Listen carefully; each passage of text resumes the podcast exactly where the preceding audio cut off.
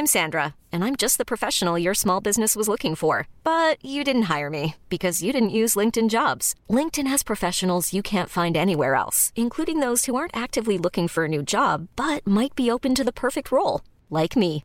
In a given month, over 70% of LinkedIn users don't visit other leading job sites. So if you're not looking on LinkedIn, you'll miss out on great candidates like Sandra. Start hiring professionals like a professional. Post your free job on linkedin.com/achieve today. Bonsoir à tous et bonsoir à toutes. Bienvenue dans Punchline ce soir sur CNews. Comment gérer l'amoncellement de poubelles dans le centre d'une dizaine de villes comme Paris, mais aussi Le Havre, Antibes, Nantes ou Saint-Brieuc Les éboueurs qui sont des travailleurs de première ligne, manifestent leur mécontentement contre la réforme des retraites. La grève a été prolongée jusqu'à lundi à Paris. Comment est-ce que cela va se passer pour la manifestation de demain qui doit traverser la capitale? Comment ça se passe pour les commerçants euh, qui doivent faire face à des montagnes de poubelles? La préfecture de police somme la mairie de Paris de dégager les poubelles pour éviter les incidents. On va en débattre ce soir. On verra aussi que les syndicats tentent de peser de toutes leurs forces dans la dernière ligne droite contre cette réforme. Laurent Berger de la CFDT espère que le gouvernement n'utilisera pas le 49.3 pour faire passer cette loi, un procédé dangereux selon lui. Puis on entendra les informations de CNews et d'Europe 1 sur la mobilisation demain dans les rues. Voilà pour les grands titres et les grands débats de ce soir. Il est 17h et c'est l'heure du rappel des titres de l'actualité sur CNews avec Michael Dos Santos.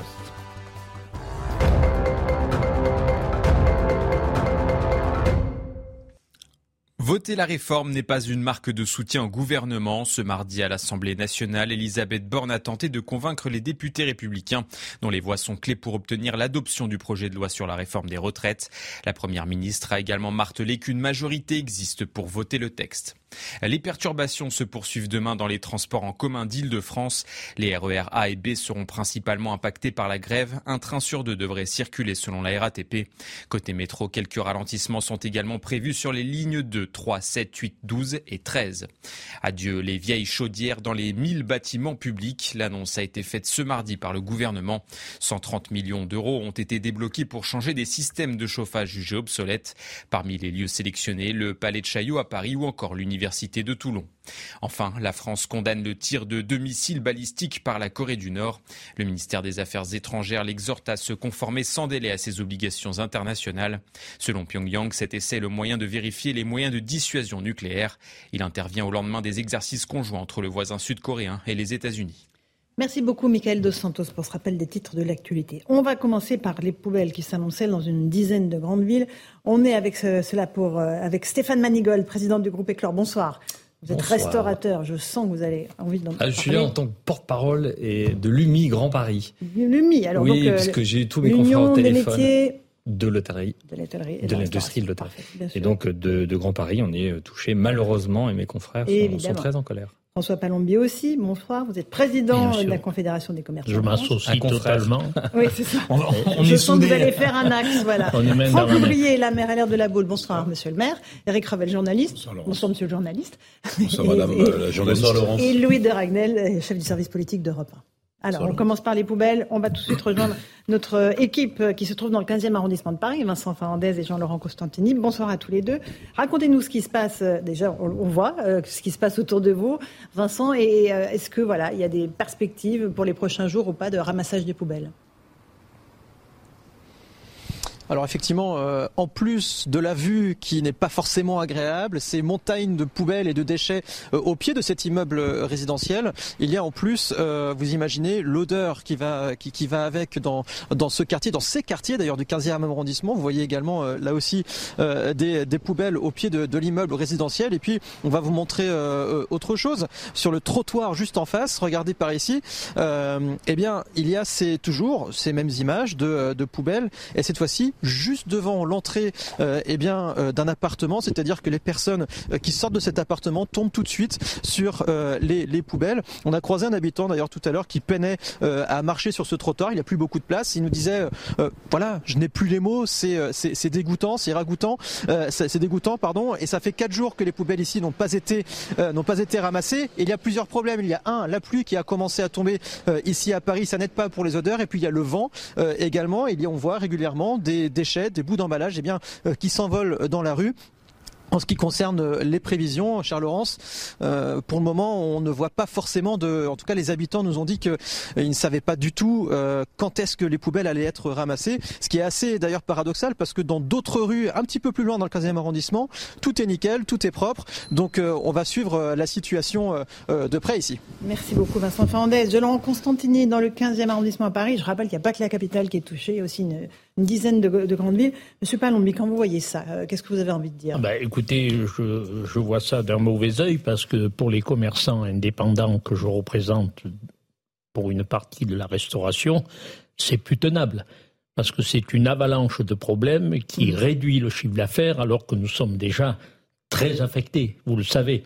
Il y a le coût de l'énergie, il y a l'inflation, il y a mmh. les retraites aussi, ça nous concerne, les très petites entreprises.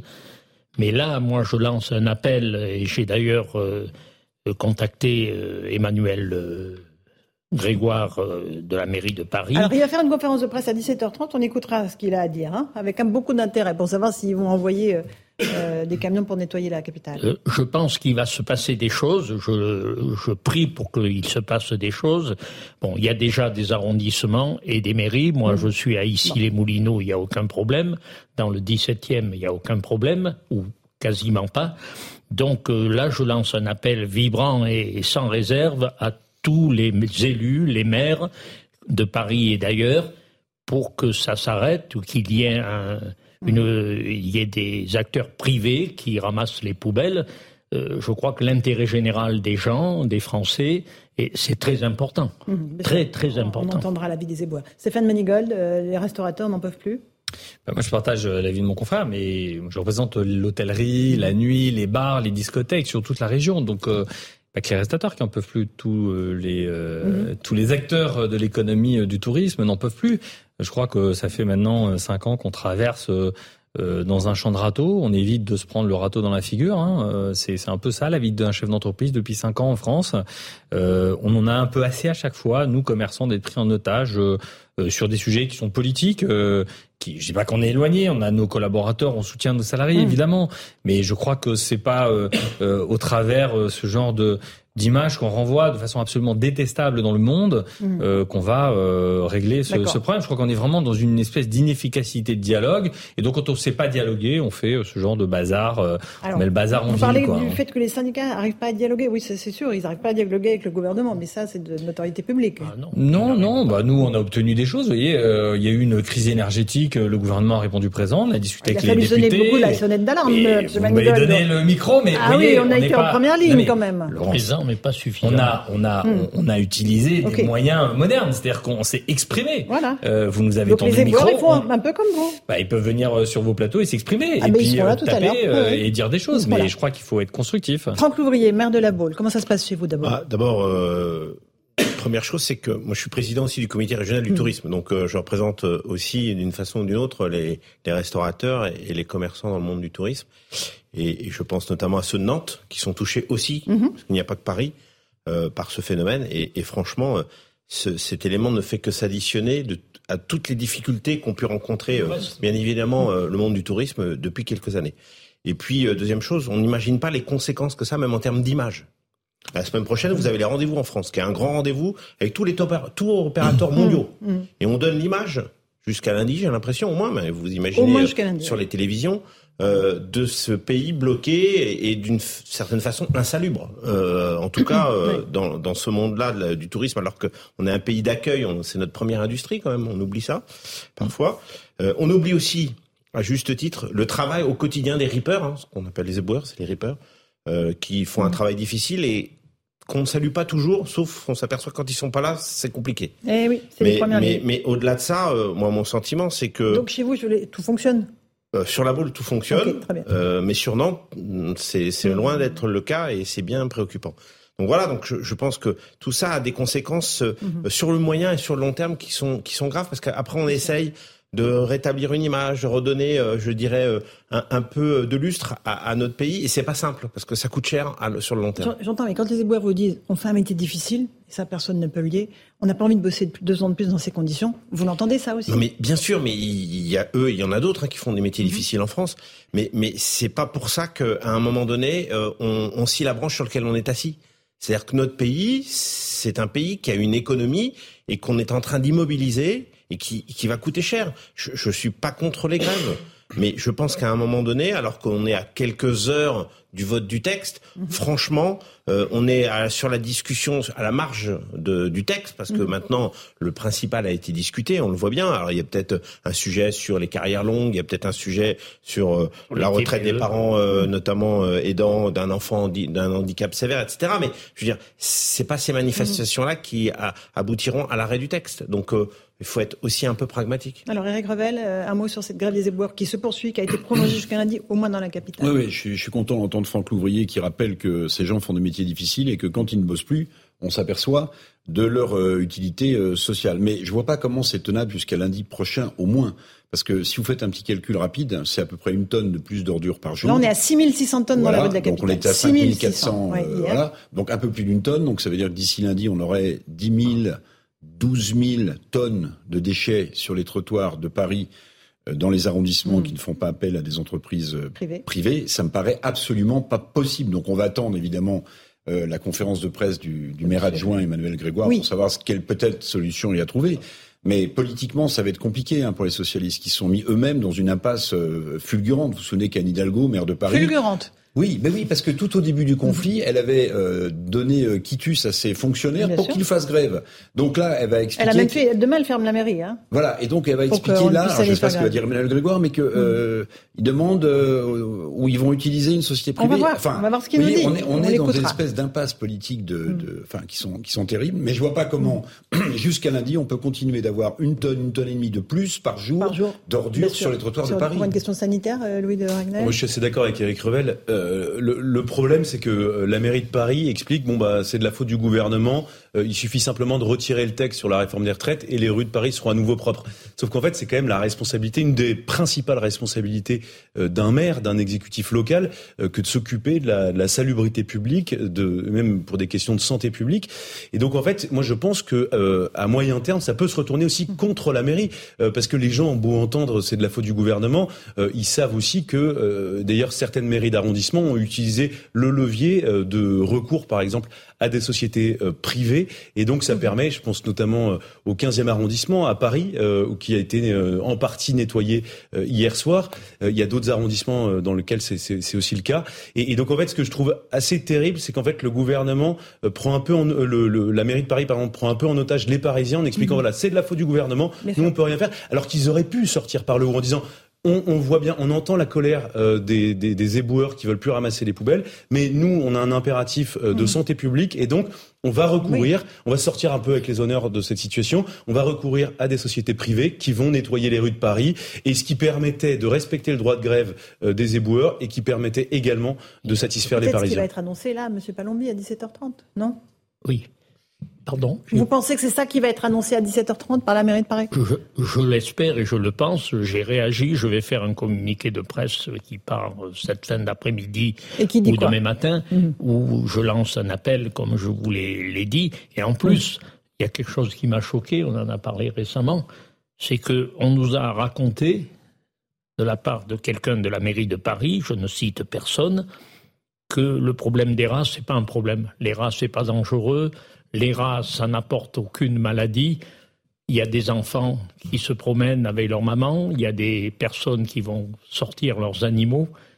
Ne me dites pas quand même, on ne va pas nous dire que les rats, c'est insipide, inodore. Euh, mais, c'est une, une, organisation assez particulière. Moi, je ne m'étais pas perçu de ça. Donc, euh, les rats n'ont pas de frontières. Mais par contre, l'organisation à Paris euh, des, du prélèvement des déchets a des frontières. C'est-à-dire qu'il y a mmh. parfois la ville et parfois le privé. Mhm. C'est assez étonnant. En termes d'organisation, euh, en termes d'optimisation, ça me pose quand même quelques questions. Mhm. Très rationnel, oui. Stéphane de Manigold, effectivement, il y a une question sanitaire qui se pose. Oui, hein, parce que on a on a un discours paradoxal. Mon confrère euh, parlait d'une élue euh, de Paris, j'ai plus son nom en tête, d'Europe Écologie Les Verts, qui effectivement banalisait complètement le sujet sur sur les rats.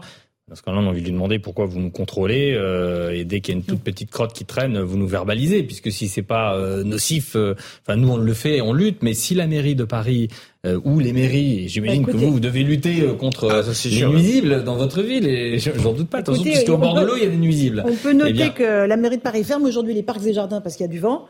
Mais euh, le problème des poubelles. c'est pas grave, euh, les, les, les, déchets peuvent s'envoler dans la ville de Paris, c'est pas gênant. Donc non, mais c'est franchement les seuls espaces où les gens peuvent encore euh, s'aérer, parce qu'on le voit bien, les trottoirs, les poussettes. Moi, je, je plains les mamans, euh, les personnes à mobilité réduite, toutes celles et ceux qui doivent se déplacer dans Paris et qui ont des contraintes. C'est un véritable cauchemar aujourd'hui. C'est c'est pas acceptable. Alors on va juste faire un petit point sur les touristes à Paris, parce qu'ils sont quand ils arrivent en ce moment dans la capitale, ils sont stupéfaits, pour pas dire autre chose. On fait le point avec Maureen Vidal et puis je vous passe la parole ensuite au pied de Notre-Dame, sur les quais de Seine ou encore devant les théâtres parisiens, les principaux lieux touristiques ne sont pas épargnés par les déchets entassés. Certains touristes prennent même en photo ces tas d'ordures, telles des cartes postales. J'ai jamais vu ça au Canada. Je suis canadienne. Ça va faire partir les touristes et ils ne vont pas revenir. Ça n'a plus rien à voir avec la beauté de Paris. Pour certains, la ville lumière perd tout son charme. Je viens pour un voyage romantique avec mon chéri à Paris et finalement, oui, ça gâche un petit peu euh, le charme de la ville, le, des bâtiments et l'odeur est très désagréable. Ça n'est pas aussi agréable qu'on le pensait. Vous venez dans une ville comme celle-ci en vous attendant à ce qu'elle soit belle, comme ce qu'on a pu en voir sur les réseaux sociaux, et finalement, on est là et il y a plein d'ordures à chaque coin de rue. Pour autant, certains visiteurs comprennent tout de même cette grève sociale. Bien sûr, Paris, sans poubelle, ce serait beaucoup plus joli, plus élégant, mais on comprend aussi la vie, l'économie, euh, les conflits euh, sociaux, des malentendus, etc. Paris est la ville la plus visitée au monde. En 2022, 34,5 millions de touristes ont été recensés. Voilà, Paris-Ville Lumière. Euh, j'ajoute euh, un sondage CSA que nous avons fait pour CNews. Euh, faut-il réquisitionner les salariés des services d'ordures ménagères? Eh bien, 57% des Français répondent oui. 42 non. Et alors, si on prend la région parisienne, c'est 62%, évidemment. Ça montre Stéphane Manigold, c'est pas une surprise. oui, c'est, ce sondage démontre à quel point la méthode n'est pas la bonne puisque une grande majorité des Français sont opposés à la réforme des retraites. Mhm. En revanche, les conséquences, une des conséquences de cette réforme des retraites, ils sont euh, hostiles. Euh, donc euh, ça montre bien que les syndicats euh, ne s'expriment pas de la bonne manière, en tout cas pas vis-à-vis de l'opinion publique, ça ne passe pas. Donc mm. et puis nous commerçants, enfin comme je vous disais tout à l'heure, tous les commerçants à Paris en ont, mais en France, hein, partout, dès qu'on est dans ces situations de blocage, ça fait fuir le tourisme. Vous parlez d'événements, il y en a un qui arrive samedi, c'est un superbe match de rugby, 15 de France, où il y a 80 000 supporters qui vont venir au Stade de France, et puis derrière ils vont sortir puisque le match est à 15 heures, mm. donc ils vont vouloir fêter, ils vont vouloir, euh, j'espère, fêter la victoire de, nos Bleus. Ah, ils vont trouver une ville euh, complètement euh, enfin, eh hein. saccagée. Quoi. C'est, pitoyable. ce qui me frappe, c'est que on a vu que la mobilisation de samedi était en baisse. Ce qui me frappe, c'est que la CGT ce qui est, pas très, le cas pour, demain. voilà, est, très jusqu'au boutiste, notamment sur le mouvement des éboueurs et des égoutiers à mhm. Paris. Et pour moi, c'est une sorte d'aveu de faiblesse, parce qu'en réalité, on sent bien que les syndicats n'ont plus beaucoup de leviers pour essayer de faire pression et bloquer. Il reste les raffineries, bon, qui est mhm. bloqué. Il reste les incinérateurs d'ordures de, ménagères, l'énergie. Et on voit bien que sur le peu de levier qui reste, en fait, ils essaient, passez-moi l'expression, de mettre le paquet pour essayer que cette euh, mobilisation trouve une sorte de second souffle. Bon, mais on voit bien que euh, la, la, grève de ramassage des mhm. ordures ménagères, alors pour le coup, ça peut pas être populaire euh, très longtemps parce que mhm. précisément, même si les Français sont contre ces réformes des retraites, ça les touche dans leur quotidien mhm. et les Français sont pas une incohérence près, faut toujours le souligner. C'est-à-dire qu'on peut être contre une réforme, mais, mhm, mais vouloir arrêter ce spectacle le plus possible. Donc la CGT en fait essaie de se raccrocher à une pente qui est glissante sur la mobilisation en essayant d'actionner des leviers dans des secteurs qui sont visibles et qui sont euh, euh, puissants. C'est là où les bastions de la CGT tiennent aussi, Franck. Oui, c'est ça, c'est des grèves visibles en fin de compte et c'est tout l'enjeu. Euh, il voit bien, on, sait bien qu'il y, a, des secteurs, parce que le transport, les gens arrivent quand même à s'organiser. Oui. Mais euh, les raffineries, mmh. c'est très compliqué. Oui. Euh, les ordures ménagères, c'est épouvantable parce que bien évidemment, ça a des conséquences hein. terribles. Le sanitaire. Et puis le sanitaire, mais ils osent pas toujours y toucher parce qu'ils savent très bien que là, c'est vraiment une corde très sensible de la part de la population. Euh, quand on, ferme les hôpitaux, euh, quand on mobilise ah, euh, le corps médical, et puis il y a toujours un service minimum. Mais, mais voilà, donc en fin de compte, ils ont des leviers qui sont des leviers qui ont un effet médiatique. Et, et la preuve, c'est que vous faites des reportages dans les poubelles. Donc ça prouve bien que c'est un effet quel, médiatique. Quel effet par rapport à la réforme, Franck Louvrier, qui va passer demain en commission Mais moi je pense que ça n'a plus aucun euh, effet. Pour la simple et bonne raison, c'est qu'aujourd'hui euh, on est en discussion sur la marge du texte, mm -hmm. que la commission mixte paritaire va se réunir euh, euh mercredi mm -hmm. et qu'on va se retrouver dans une situation où le vote aura lieu jeudi. Donc où ils veulent faire pourrir euh, la situation, mm -hmm. et c'est le cas étant donné qu'ils proposent jusqu'à lundi. Euh, ils admettent pas la discussion parlementaire et démocratique, ce qui mmh. quand même pose un sujet comme dans notre pays, parce que je suis désolé, mais euh, à l'Assemblée nationale comme au Sénat, il y a des représentants des manifestants. Mmh. Il n'y a pas euh, un d'un côté la rue et de l'autre les assemblées représentatives. Donc euh, de ce fait-là, euh, là se pose vraiment la, la, question à la fois de la représentativité et de la capacité à admettre dans notre pays des réformes. Euh, un dernier mot avant de passer euh, à la réforme des retraites à proprement dit. Euh, Louis de Ragnel, effectivement, il y a une hypothèse de réquisition à Paris sur les, les ordures ménagères? Alors on va voir ce qui est annoncé, ce qui est décidé, mais ce qui, ce qui est vrai, c'est ce qui peut paraître paradoxal. Souvenez-vous, il y a quelques mois, c'était avant Noël, le gouvernement avait réquisitionné euh, les salariés qui travaillaient dans des raffineries pour débloquer les dépôts de carburant. Euh, et là, euh, il y a des poubelles dans la rue et euh, effectivement, personne se pose la question de la réquisition. En fait, il y a trois leviers. Il y a le service minimum, par exemple, qui est réclamé par Rachida Dati. Il y a la possibilité de recourir à des sociétés privées. Eric Revel en a parlé. Et effectivement, après, il y a la réquisition pure et simple. Et tout exécutif local a cette possibilité-là. On écoute juste Rachida Dati, la maire du 7e, sur cette grève des éboueurs. Les éboueurs euh, souhaitent faire grève. Le droit de grève est tout à fait légitime, mais euh, c'est dans la limite évidemment euh, de la santé publique, mais aussi de la sécurité. Quand vous avez des tas d'ordures en bas d'un immeuble, aux abords d'une école ou aux, aux abords d'un commerce, je veux vous dire, j'ai été magistrat, je sais très bien que ça peut, il peut y avoir des dégâts très graves. Et donc ce que nous nous appelons, c'est l'instauration d'un réel service minimum.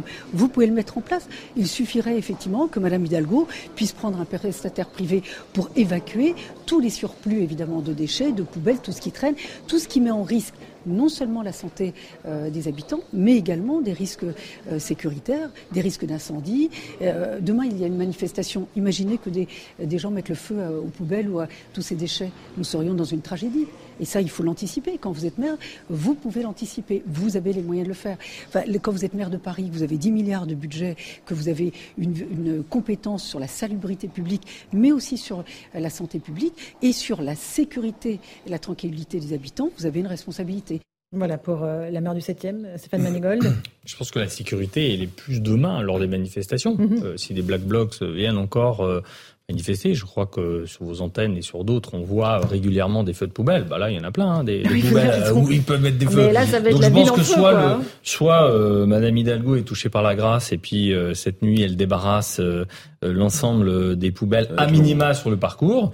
Ou alors le préfet Nunez, préfet, dont oui, je fais confiance, euh, prend ses réquisitionner, responsabilités, réquisitionne, et puis Mais il débarrasse. ils sont Enfin, je, ne obligés conçois pas dégager- que demain. ils sont obligés de dégager Je- le je- trajet oui, non, mais je ne conçois pas que Sinon, demain, il n'y ait pas des feux, euh, euh, le tracé euh, des manifestants. Enfin, ce serait une faute majeure que demain, euh, il n'y ait pas euh, ces, ces, Oui, ces poubelles qui soient sorties. Quoi. Des invalides jusqu'à la porte d'Italie, ça, ça fait beaucoup de. de- Bah oui, parce que quand on voit derrière vous les cartons, tout ça, Ouais. c'est des, c'est des mèches formidables pour euh, juste un petit, un petit peu de, de, de enfin Non. voilà, on va pas ils connaissent suffisamment le le, ils connaissent la- le mode d'emploi. Monsieur hein. Palombi. Je voulais dire un mot par rapport aux, aux commerçants. Il y en a beaucoup qui sont sur le circuit.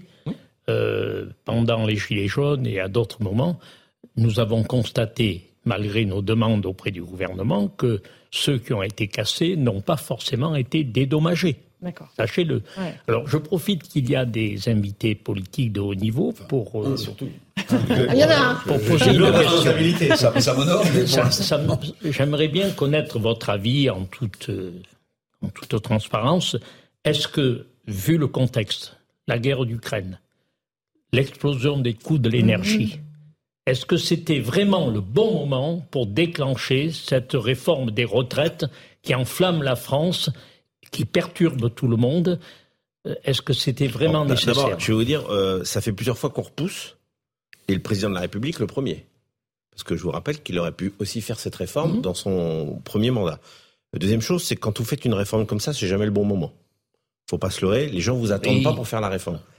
Alors maintenant, c'est sûr que ça arrive dans des circonstances qui sont particulières, mais euh, je pense que ce qu'il faut surtout, c'est accélérer les choses Mhm. pour que ce soit voté et que les choses seront dans l'ordre. Mhm. Parce que vous ne pouvez pas vous permettre qu'une crise dure aussi longtemps.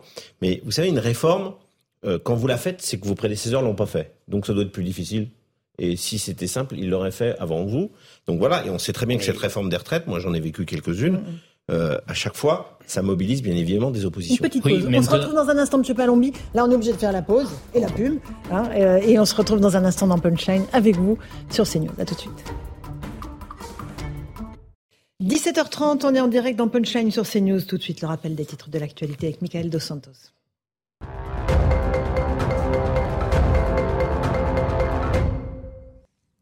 Laurent Berger, leader de la CFTC, l'a annoncé ce matin sur RTL. Les leaders syndicaux vont manifester devant l'Assemblée nationale.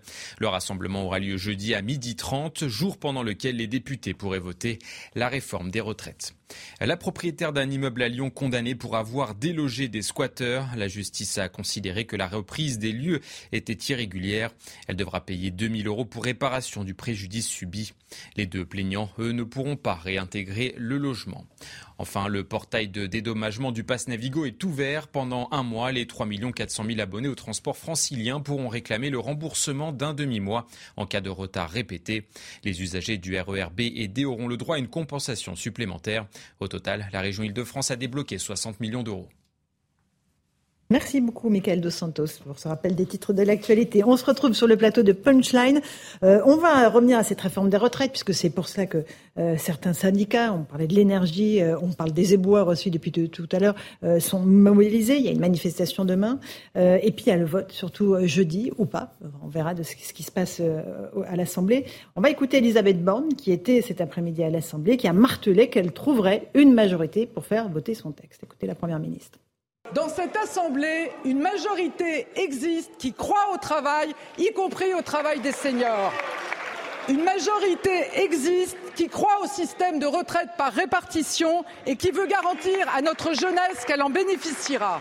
Une majorité existe qui veut réduire les inégalités de pension entre les femmes et les hommes. Une majorité existe qui n'a pas peur des réformes, même impopulaires, quand elles sont nécessaires. Une majorité existe qui ne se laisse intimider ni par les insultes, ni par les menaces, ni par le vandalisme sur les permanences. Une majorité existe pour garantir aujourd'hui l'avenir de nos retraites et pour assumer demain des désaccords ou des oppositions franches sur d'autres sujets. La commission mixte paritaire se réunira demain sur notre projet pour les retraites. Vous serez ensuite conduit à vous exprimer sur la réforme des retraites, pas sur un soutien au gouvernement, mais sur ce projet, sur ce projet seulement. Voilà pour Elisabeth Borne. Un petit mot de Franck Louvrier. Euh, elle dit qu'elle va trouver une majorité. Vous pensez que le gouvernement ne va pas dégainer le 49-3 pour faire voter ce texte? Moi, je, suis assez confiant sur le fait qu'elle trouve une majorité. Euh, surtout que ce que rappelle à juste titre euh, Madame Borne, c'est qu'en fin de compte, il y avait une majorité sur ce sujet. Mmh. Euh, les LR ont milité pendant des années pour 64 ans, si ce n'est même 65 ans. la majorité présidentielle, bien évidemment, défend ce texte. Donc il y a une majorité. Il y a une, il y a une cohérence de la part des LR de voter ce texte, même s'il y a certains qui ne veulent pas le voter. Dans sa grande majorité, mmh. normalement, ils doivent être cohérents par rapport à ce qu'ils ont défendu pendant les législatives Vous êtes d'accord pour qu'ils soient exclus des LR s'ils votent pas le texte? Non, vous savez, alors là, je, veux dire, ça, ça, il n'y a pas pire comme méthode euh, de pouvoir rassembler sur un texte que de dire que si vous le votez pas, vous êtes exclu. D'abord, euh, euh, ce sont euh, des mandats qui sont impératifs. Chacun est libre de faire comme il l'entend. mais, mais au-delà de ça, je pense que c'est pas le, c'est pas le parti qui décide sur des projets comme ça. C'est c'est c'est la conviction personnelle de chacun des députés et la conviction personnelle de chacun des députés. Quand vous avez milité pour euh, une ligne, généralement vous respectez cette ligne. un tout petit mot là-dessus, Eric Revel? Bah oui, bah je, je, hein. note que Franck Louvrier est de plus en plus proche quand même de des positions de, du, du, gouvernement, c'est intéressant. Mais, mais, mais, pardon, mais moi je trouve que Madame Borne, moi, je la trouve pas extrêmement convaincante. Je vais vous dire pourquoi. Euh, bon, d'abord, elle emploie des anaphores qui doivent vous rappeler un mauvais souvenir. Euh, là, c'est pas moi président, c'est euh, la majorité, la majorité, la majorité. Mais surtout, quand elle dit il, y a une majorité pour voter ce texte, Mais en même temps, elle rajoute les députés LR qui voteront euh, cette loi, c'est pas pour autant évidemment que vous nous soutenez. Ça veut dire qu'elle n'est pas très certaine quand même de son compte, parce que si elle était certaine, elle aurait pas, elle aurait pas cette petite phrase supplémentaire. Elle dirait il y a une majorité et vous allez être en cohérence avec ce que vous avez toujours proposé, c'est-à-dire une retraite à 64 à 65 ans, et donc vous allez la voter. Non, elle rajoute, euh, mais c'est pas parce que vous la votez que vous nous soutenez en réalité. Hein. Vous voyez, c'est bah, bon, fait la politique, euh, bah, c'est normal. Oui, mais c'est quelque chose, faut pas dire, à mon avis, là, dans ce moment-là, deux jours de la, du, du vote de cette loi importante. Monsieur Palombi, vous voulez rajouter Oui, quelque je chose? Je voudrais simplement euh, faire remarquer qu'il y a eu quand même au niveau de l'État, au niveau du président de la République, des- des- une attitude qui n'était pas forcément la bonne. Moi, je pense que même si ça n'avait rien changé à la chose, symboliquement, euh, psychologiquement, ce- c'eût été intéressant de recevoir les syndicats, leur dire qu'on ne veut pas les recevoir. Moi, je trouve que c'est pas, on n'attrape pas les mouches avec du vinaigre hein, jusqu'à nouvel ordre. J'ai écouté Berger, comme vous toutes et vous tous. euh, c'est un monsieur quand même qui paraît sensé. Laurent Berger de la CFDT. Laurent Berger a été même à beaucoup de reprises en collaboration avec l'État, dans l'intérêt général. Là, je pense que moi, j'ai- un exemple. C'est une accumulation de. euh, le jour d'une d'une manifestation, euh, Emmanuel Macron a décerné la Légion d'honneur à Jeff Bezos. Pardonnez-moi. Quel euh, symbole. Quand vous êtes un indépendant, comme toi, comme nous, comme que tu es un commerçant physique, hein, on sait très bien que le grand numérique atteint quand même euh, le commerce sur bien des plans, la libéralisation des actions, etc. C'est C'était un c'est peu quand même symbolique et marquant quand même. Stéphane Manigon, un petit mot? Ouais, nous, on- je vous l'ai dit, nous on soutient nos salariés. Et je pense qu'il y a dans certains secteurs euh, comme euh, les discothèques, euh, un portier à 64 ans, c'est difficilement concevable. Je crois Mhm. qu'il y a eu une absence euh, un peu du dialogue, comme mon, mon confrère le soulignait euh, avec les syndicats. Euh, après, euh, c'est un vaste sujet les syndicats et, et la représentativité, la qualité, les intérêts. Euh, Est-ce que c'est l'intérêt général Est-ce que c'est l'intérêt personnel? Il y a, il y a aussi ces, Mm. ces, ces paramètres qui, qui sont difficiles à prendre en compte. Euh, et voilà, des fois, on découvre des choses pas très belles dans les Allez, syndicats. euh, euh, oui, Je, je pense, je Oui. pense qu'on a mis la charrue avant les bœufs, ce que je disais encore il y a quelques temps. C'est-à-dire que euh, là, on va après parler du travail, il paraît, dans les discussions gouvernementales, alors qu'il aurait fallu parler d'abord de l'approche, de la nouvelle approche du travail des Français, ce qui est vrai, parce que vous le savez, euh, il y a Vous avez 200 000 raison. emplois qui ont, ont quitté le monde du tourisme euh, et que vous avez du mal. Et, et c'est cette nouvelle approche du travail qui aurait dû amener, peut-être en termes de Mm. calendrier, à, à aller sur la réforme des retraites. Et, et là vous avez raison, c'est que le calendrier, c'est important. C'est aussi important que la communication. Parce que vous pouvez dire des choses intéressantes et percutantes à un bon moment, et les mêmes choses à un autre moment et ne sont pas percutantes. Et quand vous faites des erreurs de calendrier, ça vous coûte cher. Alors, le, le Dragnel, un petit mot? Oui, je, je suis entièrement d'accord avec ce que vient de dire euh, Franck Louvrier, euh, et puis surtout sur ce que vous disiez tout à l'heure, les républicains, théoriquement, normalement, euh, euh, devraient voter euh, massivement pour cette euh, réforme des retraites. Ils, ils ont quand même voté euh, successivement pour Nicolas Sarkozy, puis pour François Fillon, puis pour Valérie Pécresse, qui proposaient tous une réforme beaucoup plus euh, ambitieuse que celle qui a été proposée là. Normalement, qui peut le plus, peut le moins, et euh, c'est vrai que ça paraît un tout petit peu étonnant. Ensuite, quand on regarde les chiffres, théoriquement, quand vous additionnez toutes les voix de la majorité et celles des républicains, vous arrivez à 314 voix. Donc, théoriquement, normalement, le, le- le texte devrait passer sans difficulté. Sauf que quand vous regardez le détail aujourd'hui, c'est quand même très compliqué. Moi, je suis beaucoup moins, euh, j'ai un avis beaucoup moins affirmé sur le, le fait que le gouvernement va réussir à trouver une majorité. Vous regardez le détail. Il y a 51 députés MoDem. Il y en a que seuls 27 qui se sont déclarés favorables et qui ont dit publiquement qu'ils allaient voter pour. Vous avez 29 députés Horizon, il y en a 19 seulement qui se sont déclarés favorables euh, donc à cette réforme. Et au sein du groupe Renaissance il y a 132 députés eh bien il y en a euh, tout au plus une centaine euh, qui euh, a dit que euh, réellement ils allaient voter donc en faveur de, de, de cette retraite cette réforme.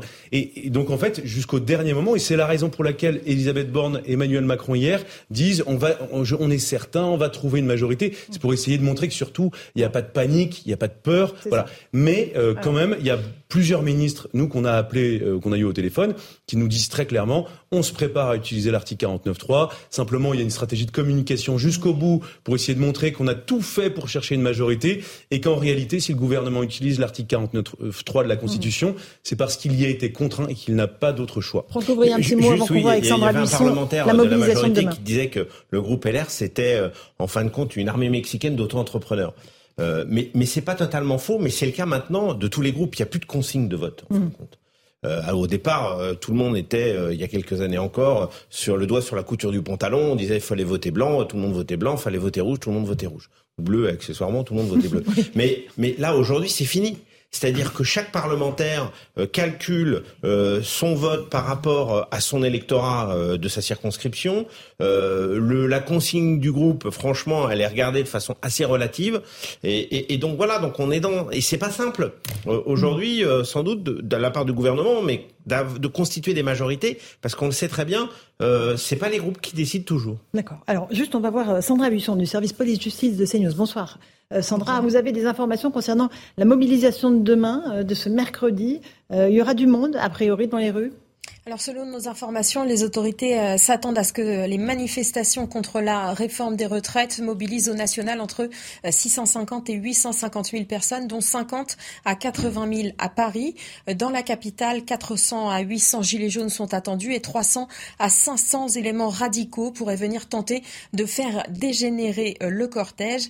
Les renseignements notent d'ailleurs que l'enlisement de ce conflit, qui n'a pas d'impact sur le gouvernement, attire de plus en plus de radicaux violents quant aux tensions entre ces individus et le service d'ordre de la CGT, comme on a pu l'observer ce samedi à Paris. Elle risque d'être plus intense et plus euh, violente. En région, les cortèges les plus fournis sont attendus à Toulouse, qui pourrait rassembler 25 000 personnes, à Marseille, avec 15 000 manifestants attendus, ou encore à Grenoble et Orléans, avec 12 000 personnes. Face à des euh, manifestations jugées improductives, des sections syndicales de secteurs sensibles pourrait aller sur des actions plus radicales, actions qui pourraient être euh, de plus en plus utilisées à partir de demain et prendre la forme de blocage d'axes routiers, d'entreprises ou même euh, d'institutions. Les autorités estiment que cette journée d'action ayant lieu à la veille du vote définitif, il pourrait y avoir des actions ciblées contre des élus favorables à la réforme. Ils pourraient aussi être vivement interpellés à ce sujet dans leur circonscription. Ultime alerte des euh, renseignements, selon nos informations, si le 49.3 était utilisé, cela pourrait renforcer le sentiment antidémocratique et participer à redynamiser la contestation et potentiellement sa radicalisation. Merci beaucoup Sandra Buisson pour toutes ces informations. Monsieur Palombi, j'imagine que les commerçants qui sont sur le trajet de la manifestation sont inquiets ce soir. Je vous assure qu'ils sont dans une grande inquiétude, mais je ne vous apprends rien en disant cela. Moi, voyez, je me pose une grande question. Bon, la loi risque d'être votée. Espérons que ce ne sera pas avec le 49-3, parce que psychologiquement, là, à nouveau, ce serait dramatique. Qu'est-ce qui va se passer? Ça va laisser des stigmates. Cette euh, bagarre, cette lutte, on dirait presque que l'État lutte contre tout un peuple par rapport à une réforme. Comme vous l'avez dit, monsieur Ouvrier, c'est peut-être pas toujours le bon moment pour faire les choses. Et moi, je me fais du souci parce que nous, nous sommes les tampons dans l'histoire, les commerçants, les, mm. les, parce que Monsieur le maire parle beaucoup des, des grandes surfaces. De, je vais monter une opération, j'en parlerai à la presse, une opération euh, produit inflationniste chez les TPE, parce que sinon, on passe à côté du. Vous savez que le, le logo actuellement pour euh, les produits inflation, c'est un caddie. Alors si on résume la consommation à un caddie et aux grands pure players, mais on peut considérer que les indépendants, les PME, on n'a plus rien à voir. Vous avez quand même un ministre euh, des PME euh, et du tourisme, qui Olivier qui fait, qui fait des efforts, mais elle n'est pas seule ah bah décideur. mais elle fait des efforts, Olivier Grégoire, je le dis. Nous allons créer très prochainement le Conseil national du mmh. commerce. C'est une excellente chose de la part du gouvernement avec euh, Thierry Mandon, etc., pour qu'on se parle, on échange. Et vu ce qui va se passer, vu ce qui est en train de se passer, j'ai beaucoup peur pour la suite mhm. et pour l'économie. Mhm. Stéphane Manigold Je veux confirmer, euh, j'ai eu un certain nombre euh, d'adhérents. Pour les hôtels, c'est moins 50%. Et pour un certain nombre de bars et de restaurants, c'est la fermeture demain, puisque mmh. notamment ceux qui sont sur le trajet il y a plein de commerçants, ils feront pas d'activité puisque effectivement on va on va manifester contre le capitalisme, mais on va se réfugier euh, chez McDonald's et Burger King derrière. Mmh. Donc euh, donc voilà, c'est c'est on va casser surtout.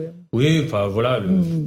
je, je, fais la différence entre ce, vraiment qui, qui qui cette France qui travaille, qui va manifester parce qu'elle n'arrive pas à joindre les deux bouts et celle-là je la respecte vraiment. Et, et ensuite ceux qui viennent mmh. pour casser, qui sont des, des manifestants professionnels.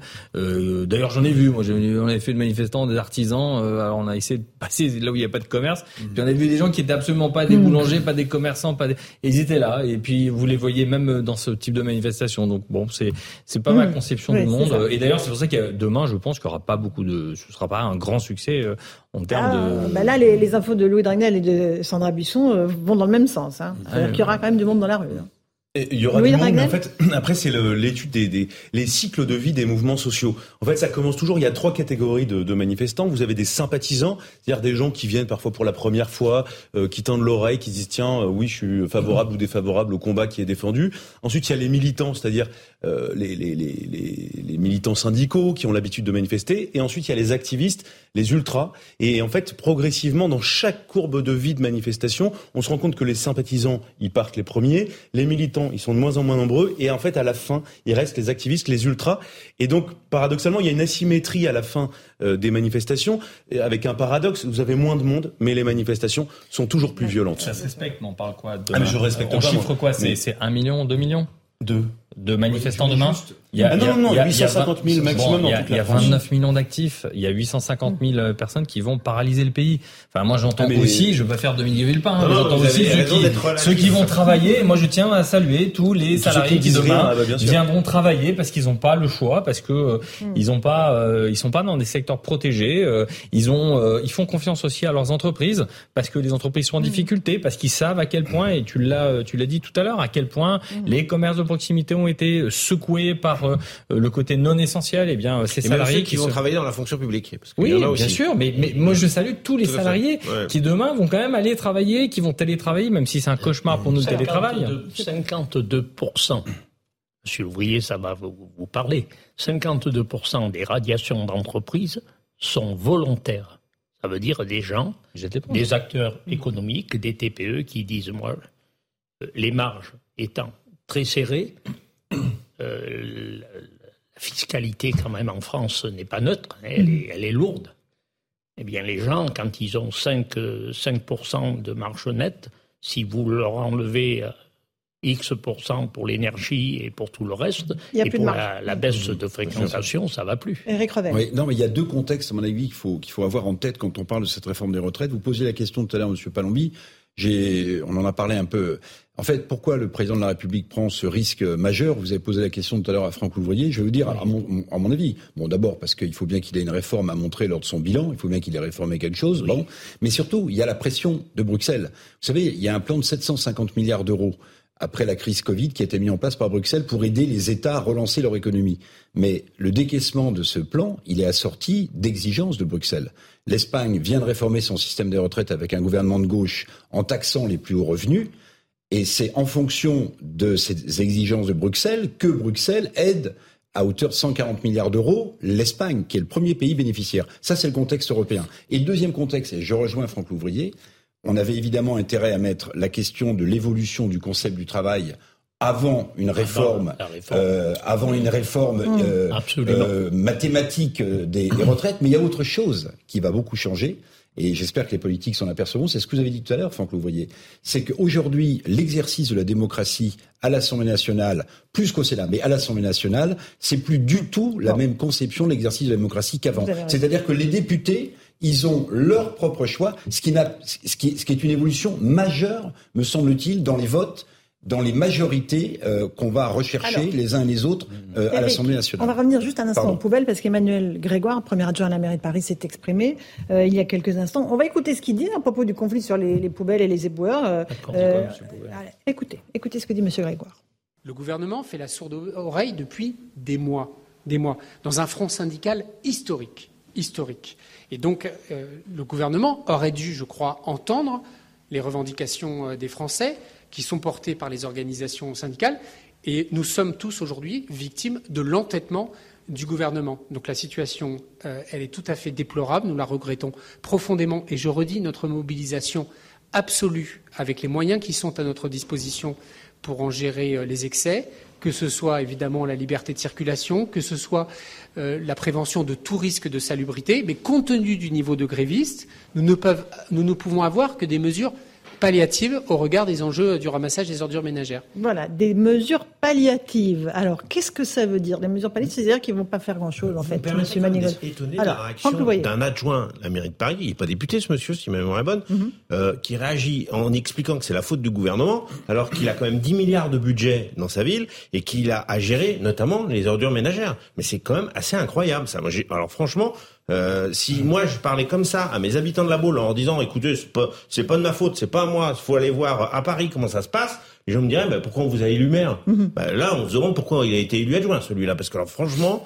j'ai rarement vu un truc pareil. Non mais c'est de sa responsabilité et celui de son maire. C'est pas c'est pas à expliquer que c'est c'est pas Emmanuel Macron qui va ramasser les poubelles de Paris. Bon euh, Stéphane Manigold donc il y aura pas de, de, de de réquisition. Il y aura a priori pas de. votre, euh, Vous aimez bien le côté tonton flingueur de Franck Louvrier. Oui, mais oui, c'est un, côté tonton flingueur, en temps réaliste. Euh, quand en 2016 il y avait euh, François Hollande qui était président de la République et que nous étions dans le même bazar, ça n'a pas gêné, gêné Madame Hidalgo de réquisitionner en 2016 pour nettoyer Paris avec elle la force. ça scandaleux qu'il y ait des poubelles dans Paris. Hein. Et, puis là, euh, elle a voulu se présenter, elle a fait un super score. Euh, je sais pas si elle a une revanche à prendre, j'en sais rien.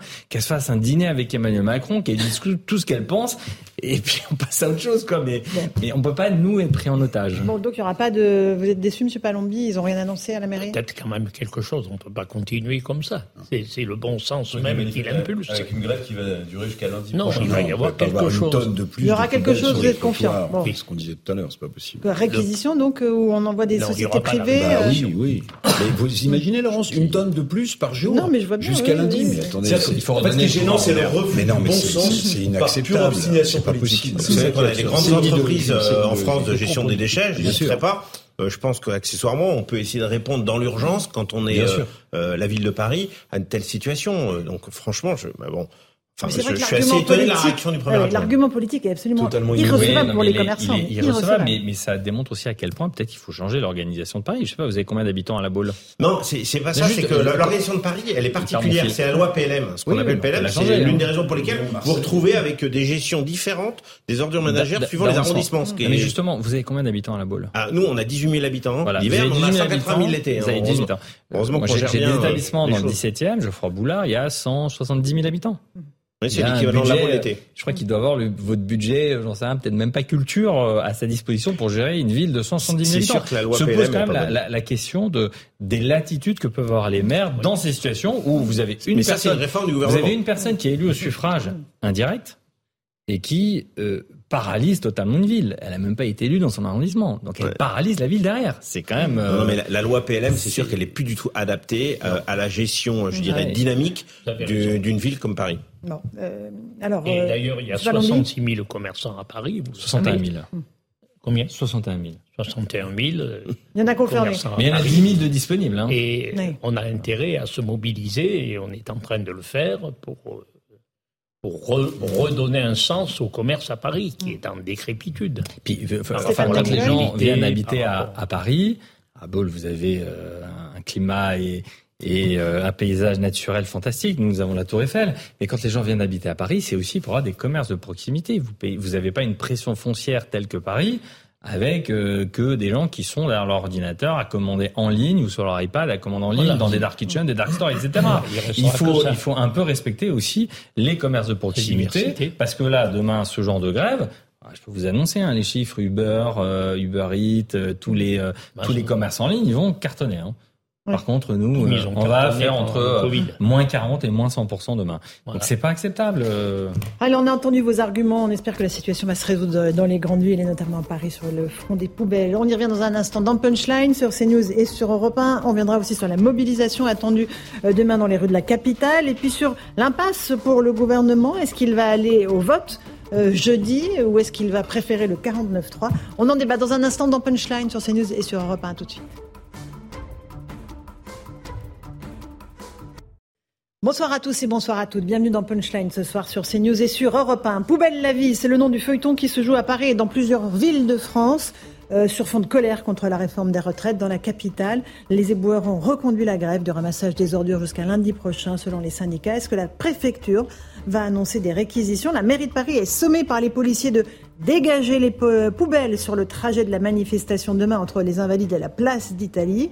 Qu'est-ce qui nous attend justement demain côté perturbation et aussi mobilisation? Une mobilisation qui s'annonce importante avec au moins 850 000 personnes dans les rues. On fait le point ce soir. On parlera aussi d'inflation avec Michel-Édouard Leclerc, de prix de l'alimentation. Jusqu'où ces prix vont-ils monter euh, pour les consommateurs qui n'arrivent plus à faire leurs courses? Est-il plus intéressant d'aller directement sur les marchés plutôt que dans les grandes surfaces? On fait le comparatif tout à l'heure à 18h30. Mais pour l'heure, il est 18h, c'est le rappel des titres de l'actualité. Pile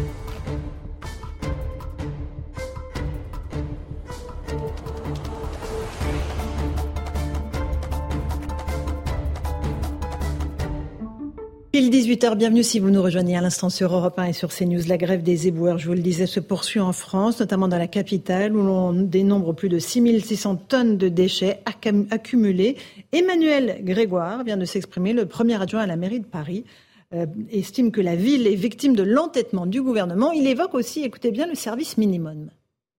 Nous ne, faisons pas le travail des grévistes à leur place. Nous n'intervenons que sur les cas d'urgence, sur des cas d'insalubrité. Et, je vais vous dire, euh, les éboueurs, ils ne sont pas plus heureux que nous euh, de laisser les poubelles et d'être obligés d'être en grève pour faire entendre leur voix. Il n'y a pas du tout de travail de substitution. Et je le redis, jamais, jamais cette municipalité, ni Anne Hidalgo, ni son équipe euh, n'engageront des mesures destinées à briser un mouvement de grève. Ce serait moralement, juridiquement et politiquement condamnable, et donc nous ne le ferons pas. Voilà pour Emmanuel Grégoire. Certains arrondissements à Paris ont fait appel à des sociétés privées, alors que d'autres ont réquisitionné des éboueurs du Var pour désencombrer les rues. Écoutez l'un d'entre eux qui est justement monté à Paris. Nous, on vient du Var, on a été envoyé à renfort pour, euh, pour travailler. Ils nous ont mis à l'hôtel, c'est tout payé. Ça fait une semaine, ils n'ont pas collecté. Une semaine, ils n'ont pas collecté. Euh, c'est pas évident. En plus, c'est bloqué les camions. Il n'y en a que 4. 4 camions de 26 tonnes, euh, on leur fait le va-et-vient, 3-8 quoi. Va-vient, va-vient, mais il manque. Alors justement, faut-il réquisitionner les salariés des services d'ordures ménagères? 57% des personnes interrogées y sont favorables, selon un sondage CSA pour CNews, un chiffre qui montre à 62% lorsque l'on interroge les Parisiens. Demain se tiendra la commission mixte paritaire qui statuera sur le texte final de la réforme des retraites. Le gouvernement espère bien sûr obtenir une majorité et ne pas utiliser le 49-3. Écoutez Elisabeth Borne cet après-midi à l'Assemblée. Une majorité existe pour garantir aujourd'hui l'avenir de nos retraites et pour assumer demain des désaccords ou des oppositions franches sur d'autres sujets. La commission mixte paritaire se réunira demain sur notre projet pour les retraites. Vous serez ensuite conduit à vous exprimer sur la réforme des retraites pas sur un soutien au gouvernement, mais sur ce projet. Enfin, encore un mot sur euh, l'affaire Pierre Palman. La justice a confirmé ce matin sa remise en liberté sous contrôle judiciaire. Il a l'interdiction de quitter l'hôpital où il se trouve. Une décision prise par la Chambre de l'instruction de la Cour d'appel de Paris. La justice a modifié sa décision par l'évolution de son état de santé. Enfin, euh, nous sommes à 500 jours de la cérémonie d'ouverture des Jeux Olympiques 2024 à Paris. 500 jours, c'est le début d'un décompte qui vient après des années d'efforts, a affirmé Emmanuel Macron. Le chef de l'État a reçu ce midi à l'Élysée 30 entreprises partenaires qui vont contribuer à hauteur de 12 milliards d'euros à l'organisation des JO. Voilà, 18h03. On est en direct sur le plateau de Punchline sur CNews et sur Europe 1 avec Louis de Ragnel, chef du service politique d'Europe 1. Bonsoir Louis. Bonsoir Laurence. Nous sommes avec le docteur Romain Lasseur. Bonsoir. Bonsoir. Vous êtes toxicologue animal. On va parler avec vous évidemment de cette grève des éboueurs. On est aussi avec Ludovic Francéchet, bonsoir. bonsoir. Vous êtes éboueur, balayeur, c'est bien ça Oui. Précisément. On va voir avec vous ce que vous pensez de ce qu'on vient d'entendre. Hein, et euh, la mairie de Paris et vos collègues qui sont réquisitionnés depuis le Sud. Franck Louvrier nous accompagne, maire LR de la Baule. Merci d'être avec nous. Eric Revel, journaliste. Bonsoir. Bonsoir à vous. Allez, on commence d'abord par aller sur le terrain, dans les rues de la capitale. Il n'y a pas que Paris hein, qui est évidemment euh, touché par les grèves des éboueurs. Il y a une dizaine de villes. Euh, Nantes, euh, on parlait de Nantes, du Havre notamment. Mais Paris, c'est assez évidemment, ça saute aux yeux et, aux narines. On va rejoindre Vincent Farandège, notre envoyé spécial dans un quartier résidentiel de la capitale, dans le 15e. Vous êtes avec Jean-Laurent Constantini. là, est-ce qu'il y a des tas d'ordures autour de vous, Vincent? Poubelle la vie, vous avez euh, tout résumé euh, dans votre sommaire il y a quelques minutes, euh, Charles Laurence. Effectivement, c'est ce qu'on vit avec Jean-Laurent Constantini depuis cet après-midi ici dans, dans, dans, le 15e arrondissement de, Paris, dans, ce, dans cette zone résidentielle, pour vous décrire un petit peu ce qu'on a autour de nous. Eh bien, c'est une espèce de petite colline, de montagne de, de, déchets, de détritus au pied des immeubles. Je fais à peu près 1m75. Euh, il y a au moins 1m70, allez à 1m75 peut-être même de, de, de, hauteur de déchets là où on se trouve. Et le pire dans tout ça, c'est que effectivement, euh, nous sommes au début de la rue, mais cette rue, elle fait plusieurs dizaines de mètres, et euh, à chaque croisement de rue, eh bien, il y a ces espèces de de, tas de, déchets un petit peu partout donc euh, euh dans cette rue. Et puis euh, c'est vrai qu'on a rencontré des, habitants. Ces habitants qui nous disent effectivement eh bien que c'est dégoûtant ils n'en peuvent plus. Ça fait quatre jours que les, que les, déchets n'ont pas été ramassés ici. Ici vous le voyez on peut même presque plus passer sur les trottoirs parfois ici dans, dans le 15e arrondissement de Paris. Mais il y a cet habitant eh bien qui préférait prendre les choses un petit peu plus à la légère et nous dire eh bien on n'a pas encore vu les rats donc on se rassure comme on peut. Merci beaucoup euh, Vincent Fernandez, Jean-Laurent Constantini. Euh, Monsieur Français, je disais que vous êtes éboueur euh, et, balayeur. J'imagine que ça vous fait pas plaisir ces images et ce qu'on entend là. Alors bien sûr que non. Alors je voudrais juste préciser que je parle en mon nom et non au nom des éboueurs. Mhm. et des syndicats, mhm. vraiment. Et je voudrais aussi rectifier quelque chose, parce que j'ai dit ailleurs qu'il y avait des caisses de grève, ce qui est faux, il n'y a pas de caisse de grève. Donc vous n'êtes pas remboursé de vos jours de grève Voilà voilà, ça c'est dit. Alors du coup, bien évidemment que ça me fend le cœur, mais c'est notre seul moyen de pression ben, en tout cas pour moi, mhm. de ne pas, de ne pas, d'être en grève, de ne pas travailler. Travailler, c'est ramasser les déchets ou collecter les balles. Mhm. Je suis en grève, je le fais pas, tout simplement. Pourquoi vous êtes, vous êtes contre cette réforme des retraites? Ah oui, moi je suis contre euh, parce que ben, j'ai pas envie de moi travailler deux ans de plus. Déjà que c'est un métier qui est ultra pénible. Euh, je pense surtout aux rippers qui font que ça. Qu'est-ce que c'est alors la différence entre ripper et Alors le balayeur, lui, il est au balai, il pince, mhm. euh, donc c'est des difficultés différentes. Le ripper, lui, il est derrière le camion. Moi, j'ai fait un an de ripper, donc euh, et euh, c'est les, les, articulations qui prennent un coup, et puis on tire des bacs de 600 litres. Euh, ben, l'eau, c'est lourd, hein, parce qu'il y a souvent de l'eau dedans. Et euh, voilà, donc euh, c'est très compliqué. Vous voyez pas travailler deux ans de plus, c'est ah ça? Ah non, non, non, non, non, vraiment pas. Moi, en tout cas, c'est pas, c'est, ça va être très, très compliqué. Alors, moi, j'ai une carrière hachée, mhm. et euh, du coup, j'ai fait ma simulation, c'est très rigolo. Euh, je vais partir à 68 ans avec 1400 euros net sans la réforme mhm. et avec la réforme 70 ans. Mais c'est impossible, hein, on est bien d'accord.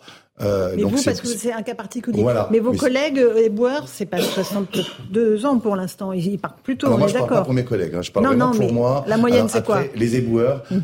euh, actuellement, ils partiraient à 57 avec une, une, longue carrière.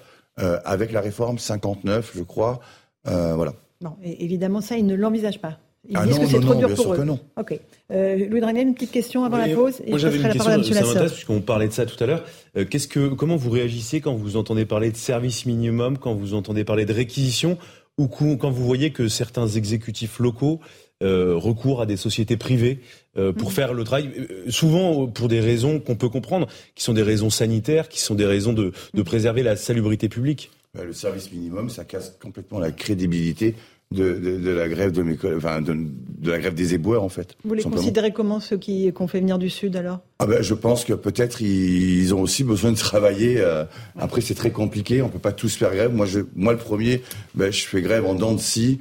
Euh, là je suis à trois jours, je vais faire grève prochainement. Voilà, donc euh, on va, moi je vais trouver des moyens pour pouvoir gérer tout ça. J'imagine que ben, après il y a l'inflation, il y a tout ça. Mm. Donc du coup il faut travailler, hein, bien évidemment. Mm. Et je pense qu'ils ont ces motivations là. Mais euh, après ils, ils sont peut-être solidaires aussi à notre mouvement. Est-ce que vous comprenez que certains maires euh, veuillent euh, nettoyer quand même les rues de leur ville et se disent bon ben on va prendre des sociétés extérieures euh, pour faire ça, euh, pour à la fois pas entraver votre, droit de grève et en même temps nettoyer les rues. Moi, je pense que certains maires pensent à l'avenir et euh, mm. ça va être compliqué pour leurs enfants.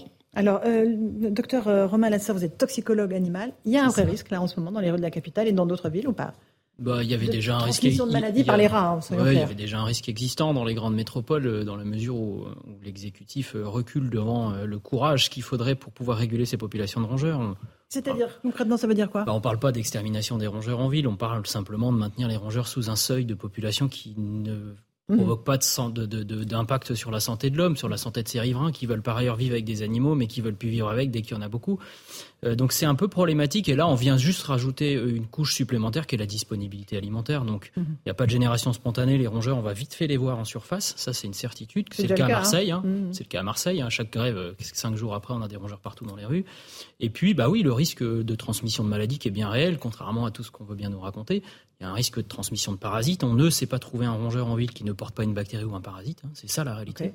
Contrairement aux gens qui, qui effectivement euh, nous disent qu'il faudrait qu'on cohabite avec. Et là, un vrai risque pour les riverains, un vrai risque pour les chats. De se faire mordre, c'est ça? Non, pas, pas, forcément, de se faire mordre. La principale maladie se hmm. transmet par l'urine des rongeurs. le, simple contact, Et les éboueurs sont les concernés en premier, hein, d'ailleurs. Les hein. éboueurs, effectivement, euh, mon, confrère euh, qui, est ce soir sur le plateau, qui va risquer, lui, en tant que balayeur ou, ou éboueur, s'il reprend le travail, hmm. effectivement, va risquer d'être en contact avec cette urine qui aura, qui aura stagné pendant 10 jours dans des sacs. Alors effectivement, oui, je pense qu'on prend les gens en otage, mais euh, les rongeurs sont contents de cette situation. Quel type de maladie on peut attraper? Bah, il y a une maladie assez, euh, assez, assez connue, mais assez mal connue du grand public, qui s'appelle la leptospirose, qui est, une bactérie, qui est une maladie bactérienne qui se transmet par l'urine. Une leptospire, euh, dans des bonnes conditions de température et d'humidité, elle est capable de rester 200 jours dans l'environnement.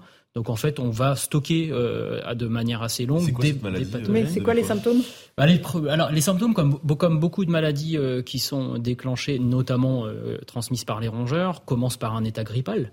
Et là, petit à petit, on commence à avoir un syndrome rénal. Hein, ça, ça, fait dysfonctionner les reins, jusque et y compris quand on s'en aperçoit pas assez tôt, parce que ça vient pas tout de suite à, l'esprit du médecin, du mhm. médecin traitant. Eh bien, c'est dialyse et c'est 10 à 12 de mortalité chez l'homme. Donc on fait très attention aux enfants. On leur dit surtout vous ramassez rien enfants, par terre. Mais hein. il suffit simplement qu'on promène son chien le long des mm. détritus dans lesquels les rongeurs ont joué toute la nuit et on est en contact avec le pathogène. Et c'est ça la réalité. Donc on prend les gens en otage, les rongeurs sont contents de cette situation et on est euh, à 6 mois de la Coupe du Monde, on est à 500 jours des JO. Euh, on pourrait même se baigner dans la Seine, d'après notre président de la République.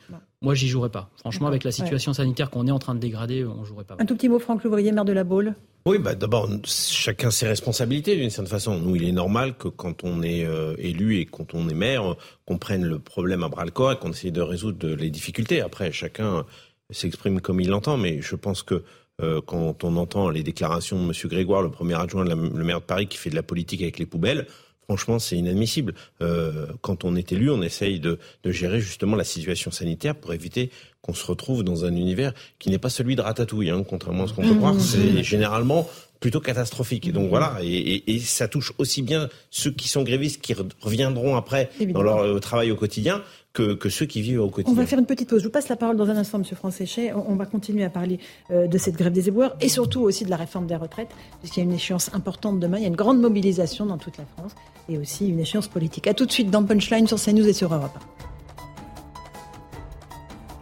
18h16, on se retrouve en direct sur Europe 1 et sur CNews dans Punchline. On évoque toujours cette grève des éboueurs avec euh, un vote à l'unanimité. Les éboueurs de la ville reconduisent leur mouvement jusqu'à lundi prochain. Et il y a aussi l'incinérateur d'Ivry qui est bloqué. Ça veut dire, euh, Ludovic Francéchet, vous qui êtes euh, balayeur, que même si on arrivait à dégager les poubelles de, Paris, elles seraient stockées à un autre endroit, c'est ça? Si l'incinérateur ne fonctionne pas? Ben, c'est un peu ça, oui. Et puis nous, de toute façon, nous, euh, si ça se débloque, euh, on peut aussi faire grève euh, d'une autre façon. Hein. Comment? Ben, Faire grève, tout simplement, pas toucher son balai. D'accord. Donc ça veut dire que continuer la grève au-delà de lundi. Ah oui, oui. Quels que soient les, les, risques encourus. Ah oui. Ouais. Parce qu'il ne faut pas lâcher. C'est tellement important ce qui se passe. Je crois qu'on ne se rend pas assez compte. C'est les nouvelles générations qu'on est en train de sceller là. Mhm. Et c'est hyper important pour l'avenir. Et puis pour l'avenir de la planète aussi. Ah ben justement, la propreté, etc. oui, oui, la propreté. Là, il faut agir. Il faut agir. Il faut vraiment agir. Bon. Euh, on va écouter Emmanuel Grégoire, le premier adjoint à la mairie de Paris, euh, qui a été sommé par la préfecture de police de dégager le trajet de la manifestation de demain, parce que ça va partir des Invalides pour aller à la porte d'Italie, donc ça fait une trotte. Euh, écoutez ce qu'il a dit. Il dit, bah, a priori, ils ne pourront pas ramasser toutes les poubelles sur ce trajet. On ne pourra pas mettre en sécurité l'intégralité du, trajet. On n'en sait rien, mais on va voir cette nuit ce qu'on est en capacité de faire au regard des réquisitions qui sont formulées par le préfet. Je redis, on va y travailler avec le préfet de, police et ses équipes. On travaille bien ensemble mais on ne peut pas faire de miracle. Mmh, Franck Louvrier, LR de la Baule, euh, ça vous surprend encore une fois l'attitude de la mairie de Paris? Oui, moi je trouve qu'il y a une tournure politicienne de la part de la mairie de Paris qui n'est pas utile, alors que les Parisiens, j'imagine, comme les Nantais ou d'autres, sont dans des situations quand même euh, qui sont sanitairement à la limite de, de l'acceptable. Donc euh, on peut pas dire c'est de la faute de l'un ou c'est de la faute de l'autre. Il faut qu'à un moment donné, euh, la maire de Paris prenne la décision euh, de prendre, je dirais, le taureau par les cornes, comme on dit vulgairement, et, et, aille vraiment s'occuper de cette gestion quotidienne. Je, je, je franchement, c'est inacceptable parce que le, le maire, c'est son équipe municipale, c'est la proximité. Et, et, quand le maire et son équipe municipale expliquent qu'en fin de compte la proximité c'est pas eux, mmh. c'est pas leur rôle, bah alors qui s'en occupe? Et, et, et, en fin de compte, on est face à un, un déni euh, euh, de responsabilité face à une situation qui devient sanitaire.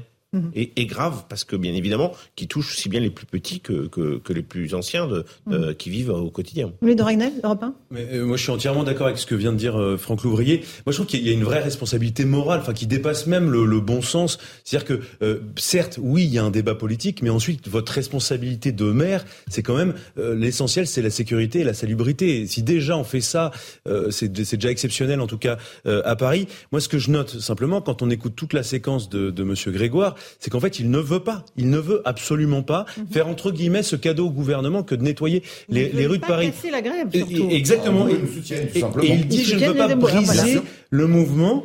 Et il dit en cas d'urgence euh, nous interviendrons. Et s'agissant de la demande de la préfecture de police, là pour le coup, en plus c'est le serpent qui se mord la queue. La préfecture de police de Paris demande à ce que l'itinéraire pour la manifestation demain soit dégagé pour permettre le bon déroulement de la manifestation. Et Emmanuel Grégoire dit on n'aura pas le temps. Non, la mairie de Paris, elle a des moyens qui sont considérables, objectivement. Alors Rachida Dati tout à l'heure parlait de plus, 10, je crois que c'était 10 milliards, d'euros de budget, mais, mais, en termes d'aménagement euh, du territoire, en matière de même de, de, capacité à nettoyer des axes, la mairie de Paris dispose de ces capacités-là. Et ce que je trouve terrible, c'est qu'en fait, pour des jeux, pour des raisons politiques, eh bien, le bon sens est complètement évacué et ce sont les Parisiens qui trinquent. Francéchet, vous êtes euh, balayeur.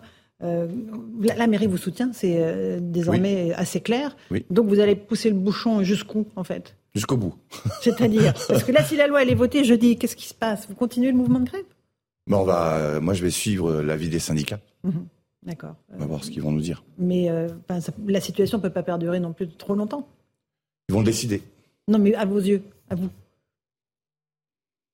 Il faut que ça continue parce qu'il faut que cette retraite, il faut que cette réforme soit retirée. Bon, elle sera Moi, je conseille, je conseille à toutes les personnes qui peuvent faire grève, faites-le. D'accord. Éric Revel. Bah, moi, d'abord, j'aimerais vous dire quelque chose. J'aimerais vous dire euh, ma gratitude personnelle, et je le dis sans démagogie, parce que euh, c'est bien de vous avoir sur ce plateau. C'est bien de savoir que euh, quand les poubelles sont plus ramassées par, par des gens qui font ce travail, ben, on voit dans quelle situation sont nos rues. Donc je vais vous dire en toute sincérité ma gratitude parce que vous faites pas un métier qui est très bien payé par définition, vous faites pas un métier qui est euh, valorisé ou valorisant par définition, et pourtant vous tenez le balai tous les jours quand vous n'êtes pas en grève.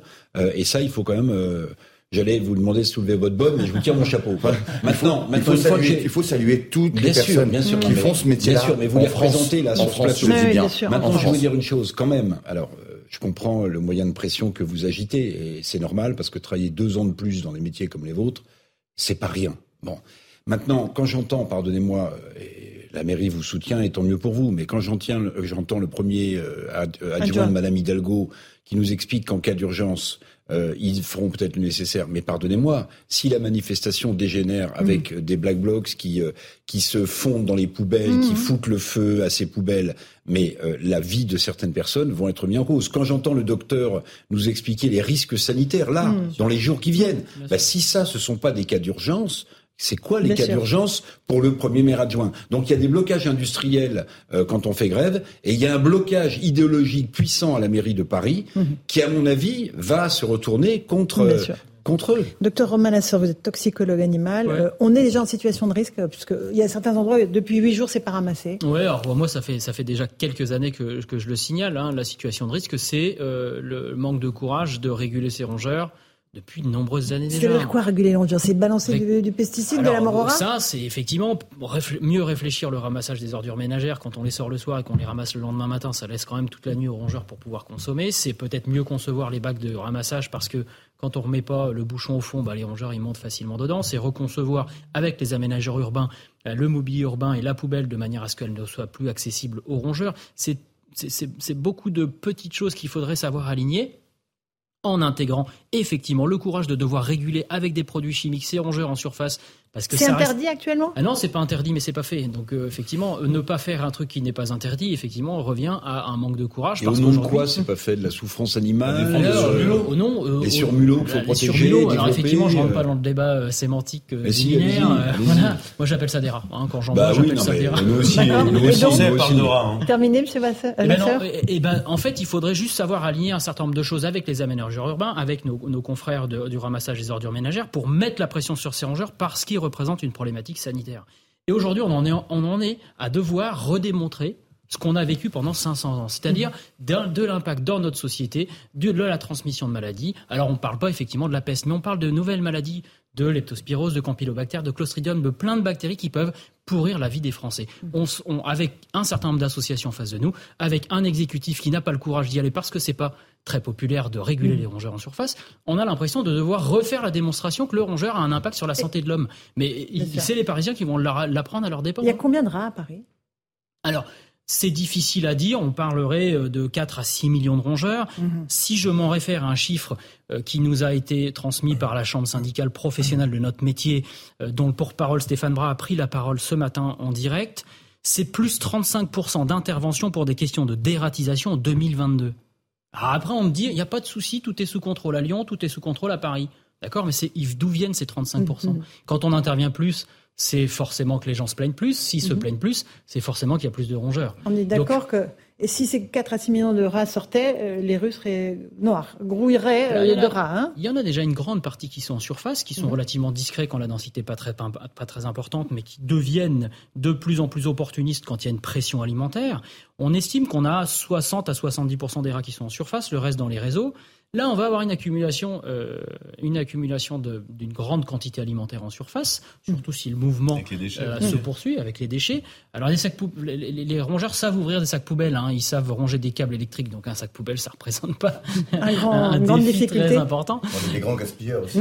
On est des grands gaspilleurs, mais justement, ces espèces-là sont des variables d'ajustement de notre gaspillage, du compromis social qu'on fait, qui est de dire on mange pas tout, on en met une partie à la poubelle. Le rongeur, il est là, il a une utilité ça, c'est pas à, c'est plus à démontrer que le rongeur a un rôle utile également en ville, mais pas dans des densités telles qu'on les connaît aujourd'hui, avec le risque sanitaire que ça pose. Ludovic Oui. Alors moi, en fait, je travaille dans le centre de Paris et au Forum Léal, et j'ai énormément d'exemples. Par il y a des gros pots de popcorn, par exemple, qui sont jamais finis et qui sont éparpillés partout. Ben là, le rail le sait. Les, les, les morceaux de pizza qui restent sur les bords de, mhm. sur les bancs, etc. Bon, le, rail le sait. Bien sûr. Donc, euh, déjà, si nous, on pouvait finir notre nourriture à nous, déjà, ça pourrait être un petit effort mhm. pour faire de grandes choses. Et vous, vous en croisez régulièrement euh, des rats? Euh, J'en croise, oui, mais euh, bon, ils ont peur. D'accord. Non, mais effectivement, c'est assez vrai. Aujourd'hui, on a un comportement de consommation. On est des consommateurs, donc on prend, on mange, on jette. Et c'est sûr qu'on pourrait euh, effectivement euh, imaginer revoir nos comportements de consommation, mais alors là, euh, il faut qu'on se donne quelques années quand même. Enfin, mm. J'espère que la grève va pas durer autant de temps, mais, mais, mais avant toute chose, c'est le risque sanitaire qui est là sous nos yeux qu'il faut qu'on mm. gère. 500 jours des JO, il y a même notre président de la République qui pense qu'on va sauter et nager dans la Seine.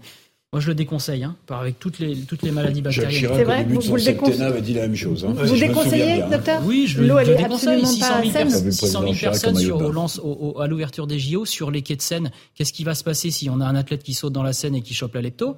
Qu'est-ce qui va se passer si on a des rats qui courent dans les jambes des gens qui viennent à l'ouverture des JO je sais pas. C'est ça mm. qu'on a envie de montrer de notre pays. Mm, mm, bah, je me sens pas vraiment très français dans ces cas-là. Donc non, non, on peut pas laisser faire cette situation. Je rejoins totalement mon collègue sur le besoin de, et la capacité de pouvoir faire grève dans ce pays. Je pense que la forme que ça prend aujourd'hui, elle prend les gens en otage et, et c'est, et c'est pas pas très bon pour notre pays, y compris sur le plan sanitaire et sur le plan de l'image, pour tous ceux qui nous regardent sur la scène étrangère. Euh, Franck Louvrier. Ce que, ce que vous soulevez aussi, c'est le comportement civique des Français.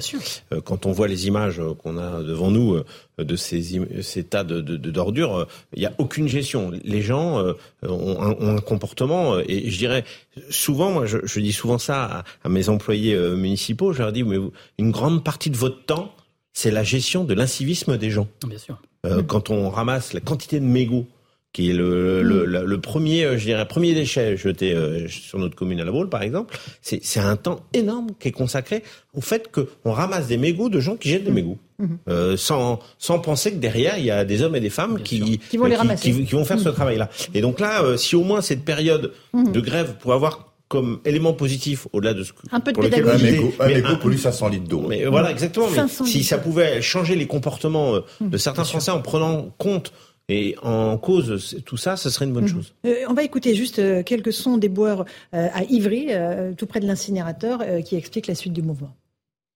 C'est vrai que Paris, c'est sale. Les, les, gens sont en contact des, des poubelles, c'est vraiment sale. Après, on se dit, donc ça fait une semaine que c'est là, c'est insupportable pour certains. Et on, ça gêne pas, par contre, que les gens qui sont au cul des camions, on, ce qu'eux, ils vivent depuis une semaine, c'est horrible. Donc on prolonge, eux, de deux ans, après avoir fait, après fait toute leur carrière comme ça. C'est encore plus dégueulasse, ça. Donc si, si c'est possible pour les, les, éboueurs de faire encore deux, deux, années de plus, ils peuvent encore tenir 2, 3, 4, 5 semaines de plus. C'est pas, pas un problème. Docteur Romain Lasseur, ils sont encore plus exposés, les éboueurs, à ces maladies que vous, vous décrivez que oui. euh, le grand public? Alors oui, historiquement, la leptospirose s'appelait la maladie des égoutiers. Donc c'était une maladie qui était plutôt cantonnée dans les égouts pour ceux qui parcouraient le, les réseaux.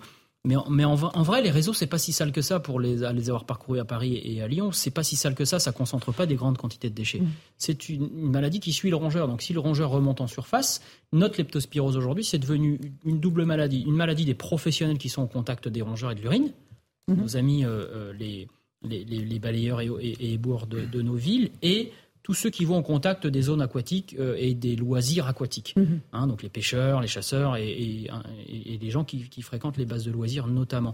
Donc en fait, c'est devenu une maladie, une, une maladie, du loisir et une maladie mmh. professionnelle de surface. Donc oui, oui, clairement. Euh, clairement, ils vont au contact des rongeurs et au contact de ces maladies-là. Et plus la densité de rongeurs est importante, plus la mmh. probabilité qu'ils puissent contracter ce type de maladie est importante. Ludovic Francéchet, vous avez des collègues qui sont malades de ce type de maladie? Alors, moi, j'avais un collègue, euh, je travaillais avec, et euh, malheureusement, euh, il est parti deux mois avant sa retraite. D'accord. Voilà. Mais de leptospirose euh, non, non, non, non, non, mais, euh, mais, bon, voilà, je voulais juste. Euh, mais quand vous entendez votre collègue dire pour... on veut pas faire deux ans de plus au cul du camion, vous comprenez? Ah oui, oui, complètement, mais complètement, bien évidemment. Moi, j'ai fait un an Reaper. moi, je tire mon chapeau à, aux, aux, éboueurs qui font Reaper toute leur carrière. Mm -hmm. Vraiment. C'est épuisant. Et pour... Ah oui, oui. Si on peut même baisser, même si on peut leur donner la retraite, même beaucoup plus tôt que 57 ans, c'est magnifique, franchement. Mmh, mmh, Je peux vous garantir que c'est très usant. Euh, on entend toutes les versions, effectivement, Franck Louvrier. Hein. Il y a... Non, mais bien sûr, mais moi, je, je d'abord, la pénibilité du travail, c'est une réalité. La seule chose, c'est qu'on est face à des échéances qui sont des échéances à la fois, euh, on le sait très bien, on ne peut pas répondre à la situation euh, que l'on avait auparavant, c'est-à-dire que on va pas mmh. pouvoir euh, financer euh, les retraites des gens. Donc il faut bien qu'on trouve des solutions. C'est pour ça que cette réforme elle est difficile. C'est pour ça qu'elle est difficilement acceptable. C'est qu'il faut que tout le monde fasse des efforts et, et quelle que soit leur situation. Et, et, et c'est ça qui est terrible parce que même si euh, on arrive sur les carrières longues à pouvoir adapter euh, certains, certains, certaines mesures, euh, je veux dire, il faut que tout le monde fasse des efforts. Et, et c'est sans doute euh, la difficulté éternelle de la réforme des retraites. Ce sera ça et il faudra la refaire dans quelques années. Parce que malheureusement, à chaque fois, mm -hmm. on est face à ce problème-là. Allez, il est 17h31. Le rappel des titres de l'actualité sur Europe 1 et sur CNews avec Michael Dos Santos.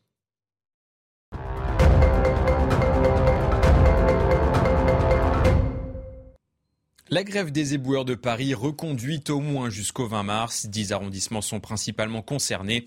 Quelques 6600 tonnes de déchets s'accumulent dans les rues de la capitale. Certains craignent un risque sanitaire lié à la prolifération des rats. L'Union européenne cherche à stabiliser les prix de l'électricité. Bruxelles a dévoilé ce mardi les pistes pour réformer le marché sans le bousculer. Parmi elles, proposer des contrats énergétiques à long terme et des investissements dans les renouvelables et le nucléaire. Un accord entre les 27 pays membres est attendu d'ici l'hiver. Enfin, la France condamne le tir de deux missiles balistiques par la Corée du Nord. Le ministère des Affaires étrangères l'exhorte à se conformer sans délai à ses obligations internationales. Selon Pyongyang, cet essai est le moyen de vérifier les moyens de dissuasion nucléaire. Il intervient au lendemain des exercices conjoints entre le voisin sud-coréen et les États-Unis. Voilà pour le rappel des titres de l'actualité. Merci à tous. Merci euh, Monsieur Français merci Docteur Lasseur et Franck Louvrier. On se retrouve dans un instant avec Michel-Édouard Leclerc. On va parler de pouvoir d'achat, évidemment, grande préoccupation des Français, d'inflation en matière d'alimentation. Euh, et il sera notre invité tout de suite.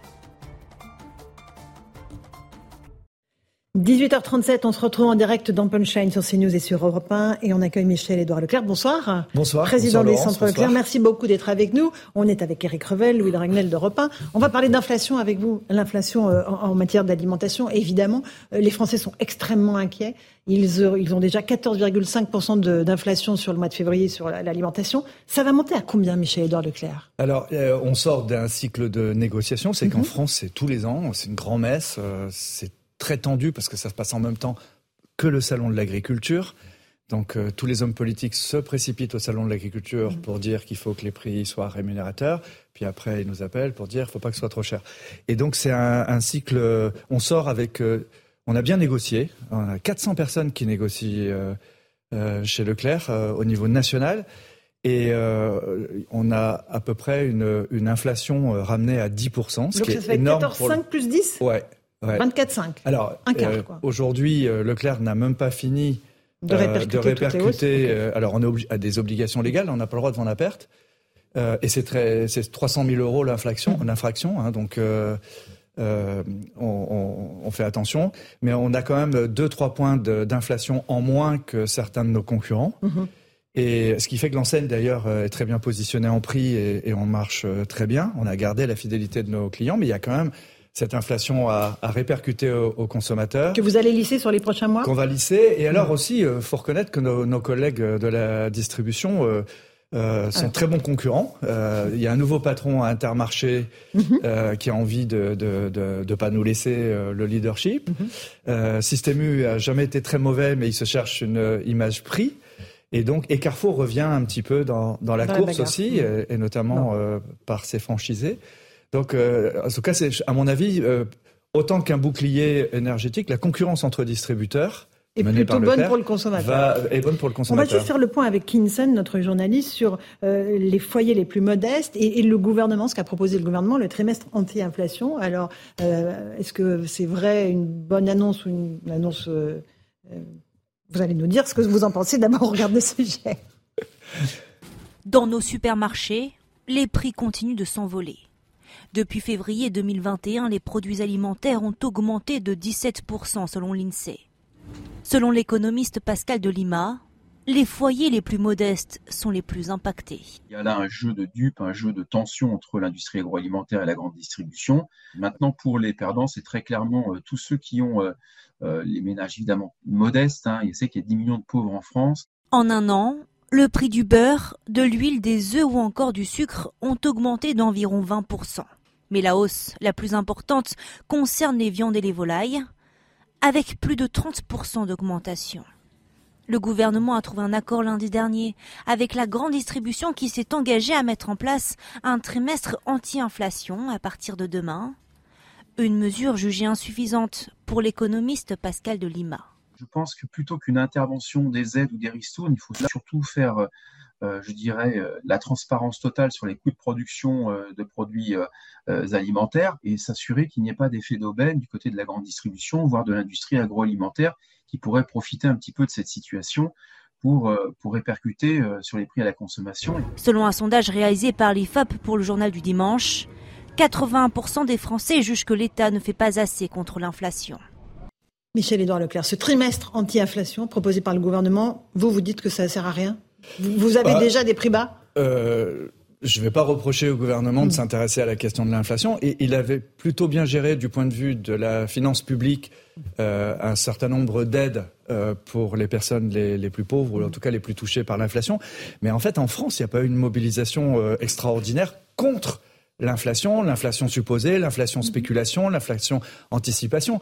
Et, et c'est vrai que euh, vous m'avez invité plusieurs mhm. fois sur vos plateaux, j'ai demandé des commissions d'enquête, euh, j'ai mhm. demandé des missions d'information, et ça s'est pas bousculé au portillon. Et c'est simplement que maintenant, on voit les bilans d'entreprises du CAC 40, le bilan est assez spectaculaire mhm. dans les secteurs de l'énergie, de Total, mais aussi les transporteurs, et les consommateurs français ont payé tout ça. Donc il y a une partie de cette inflation qui, qui n'est pas normale, qui est, mhm. qui est spéculative. Parce que sur certains produits, euh, les pâtes, euh, il y a des vraies raisons pour que ça flambe comme ça? Non, je, je pense que ça a trop augmenté. Mhm. Et d'ailleurs, il va falloir que... On n'a pas eu de transparence. On a eu... Euh, euh, en fait, il y a un peu comme pour le. Sur quoi, pardon bah, Sur les, les, raisons pour lesquelles on nous demandait des hausses quelquefois de 25, de 30 ah Oui, de la part de vos fournisseurs. ah, mais oui, oui. c'est Et alors, euh, il y a, il y a de la spéculation euh, très en amont. Mais il y a aussi le fait que le monde industriel n'a pas connu l'inflation euh, depuis 20 ans, depuis 25 ans, enfin je sais plus depuis, combien de temps, et donc ils se sont pas mis non plus en posture de combat. C'est un peu, ça s'est passé un peu comme l'arrivée du Covid. On a plutôt disserté sur la nature de l'inflation. On a entendu les directeurs d'institutions, euh, FMI, euh, Banque de France, etc. Mais en fait, euh, il n'y a pas eu un mot d'ordre. Euh, retournez tous négocier, y compris euh, pour les cantines. Quoi. Mm. Il n'y a pas cette culture de la lutte contre l'inflation. Il y a une petite lueur d'espoir pour pour certains Français, c'est de se dire qu'une fois que l'inflation baissera, les prix baisseront. Est-ce que vous vous pensez que, je sais pas, dans un an et demi, deux ans, quand l'inflation baissera, réellement, à la fois, les industriels vous vendront un peu moins cher les produits, et vous, est-ce que vous répercuterez cette baisse sur les prix pour le consommateur. Je vois l'idéalisme de la jeunesse dans votre expression, mais non, non, mais c'est une vraie question. Les, consommateurs, euh, les, consommateurs savent très bien que d'abord ce qui est pris est pris. Hein, donc euh, les industriels qui ont fait passer les 15% dont parlait Laurence Ferrari tout à l'heure, ben, les Français ont dû les débourser, d'accord? Il y a personne qui va les rembourser. Il y a eu des aides ciblées, mais Il y aura un chèque alimentaire là. Hein. Ouais, mais franchement 15% c'est déjà beaucoup. Bien sûr. Hein et, et, puis en fait, comme il y a un cycle de un an euh, pour ces négociations, ça veut dire que pendant un an, ces tarifs sont applicables. Donc si on ne va pas chercher des baisses, nous, si on ne va pas mmh. remettre de la concurrence avec les industriels, et si les politiques nous laissent faire, parce que c'est le sujet d'aujourd'hui, mmh. ils ne nous laissent pas le faire.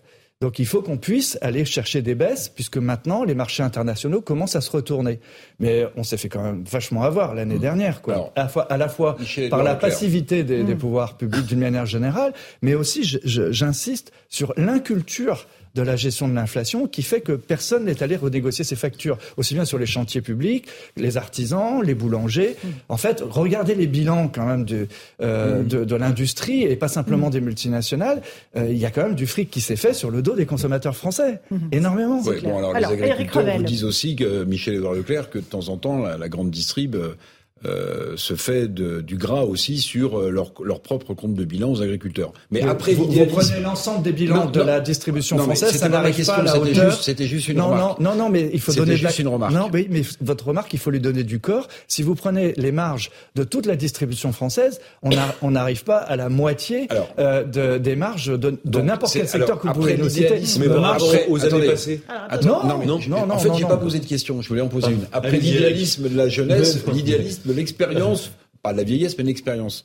Le panier anti-inflation d'Olivier Grégoire, elle avait un, il avait un avantage, à mon sens, même si c'est un fiasco, c'était de vous imposer à vous les, les, la distribution des produits de, alimentaires, de d'hygiène, euh, qui étaient comparables. Vous avez dit, niet, on va se débrouiller, vous avez la plupart d'entre vous tous dégainé avant en proposant votre propre panier anti-inflation. Alors peut-être pas euh, vous, parce que vous, vous surfez sur l'idée que vous avez les prix les plus bas. Mais ma question c'est la suivante. Il a notre ami jeune, a, notre jeune ami a, a évoqué le sujet.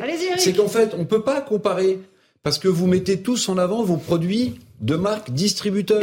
Donc le consommateur, Michel Leclerc, comment il s'y retrouve? Alors, d'abord, vous n'êtes pas à jour, euh, cher ami. Euh, Leclerc a publié un comparateur de prix de grandes marques euh, que personne ne remet en cause.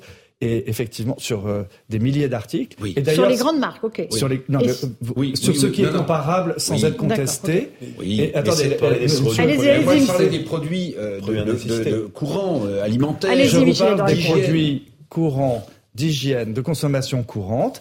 Alors, euh, je peux vous citer les panélistes, il y a Kantar, il y a Distriprix, etc. Leclerc est toujours dans le groupe de tête, si ce n'est en tête, d'accord? Deuxième chose, c'est vous allez aujourd'hui sur le site euh, de Leclerc, dans chaque ville où il y a un Leclerc, il y a un comparateur de prix qui est actualisé tous les 15 jours.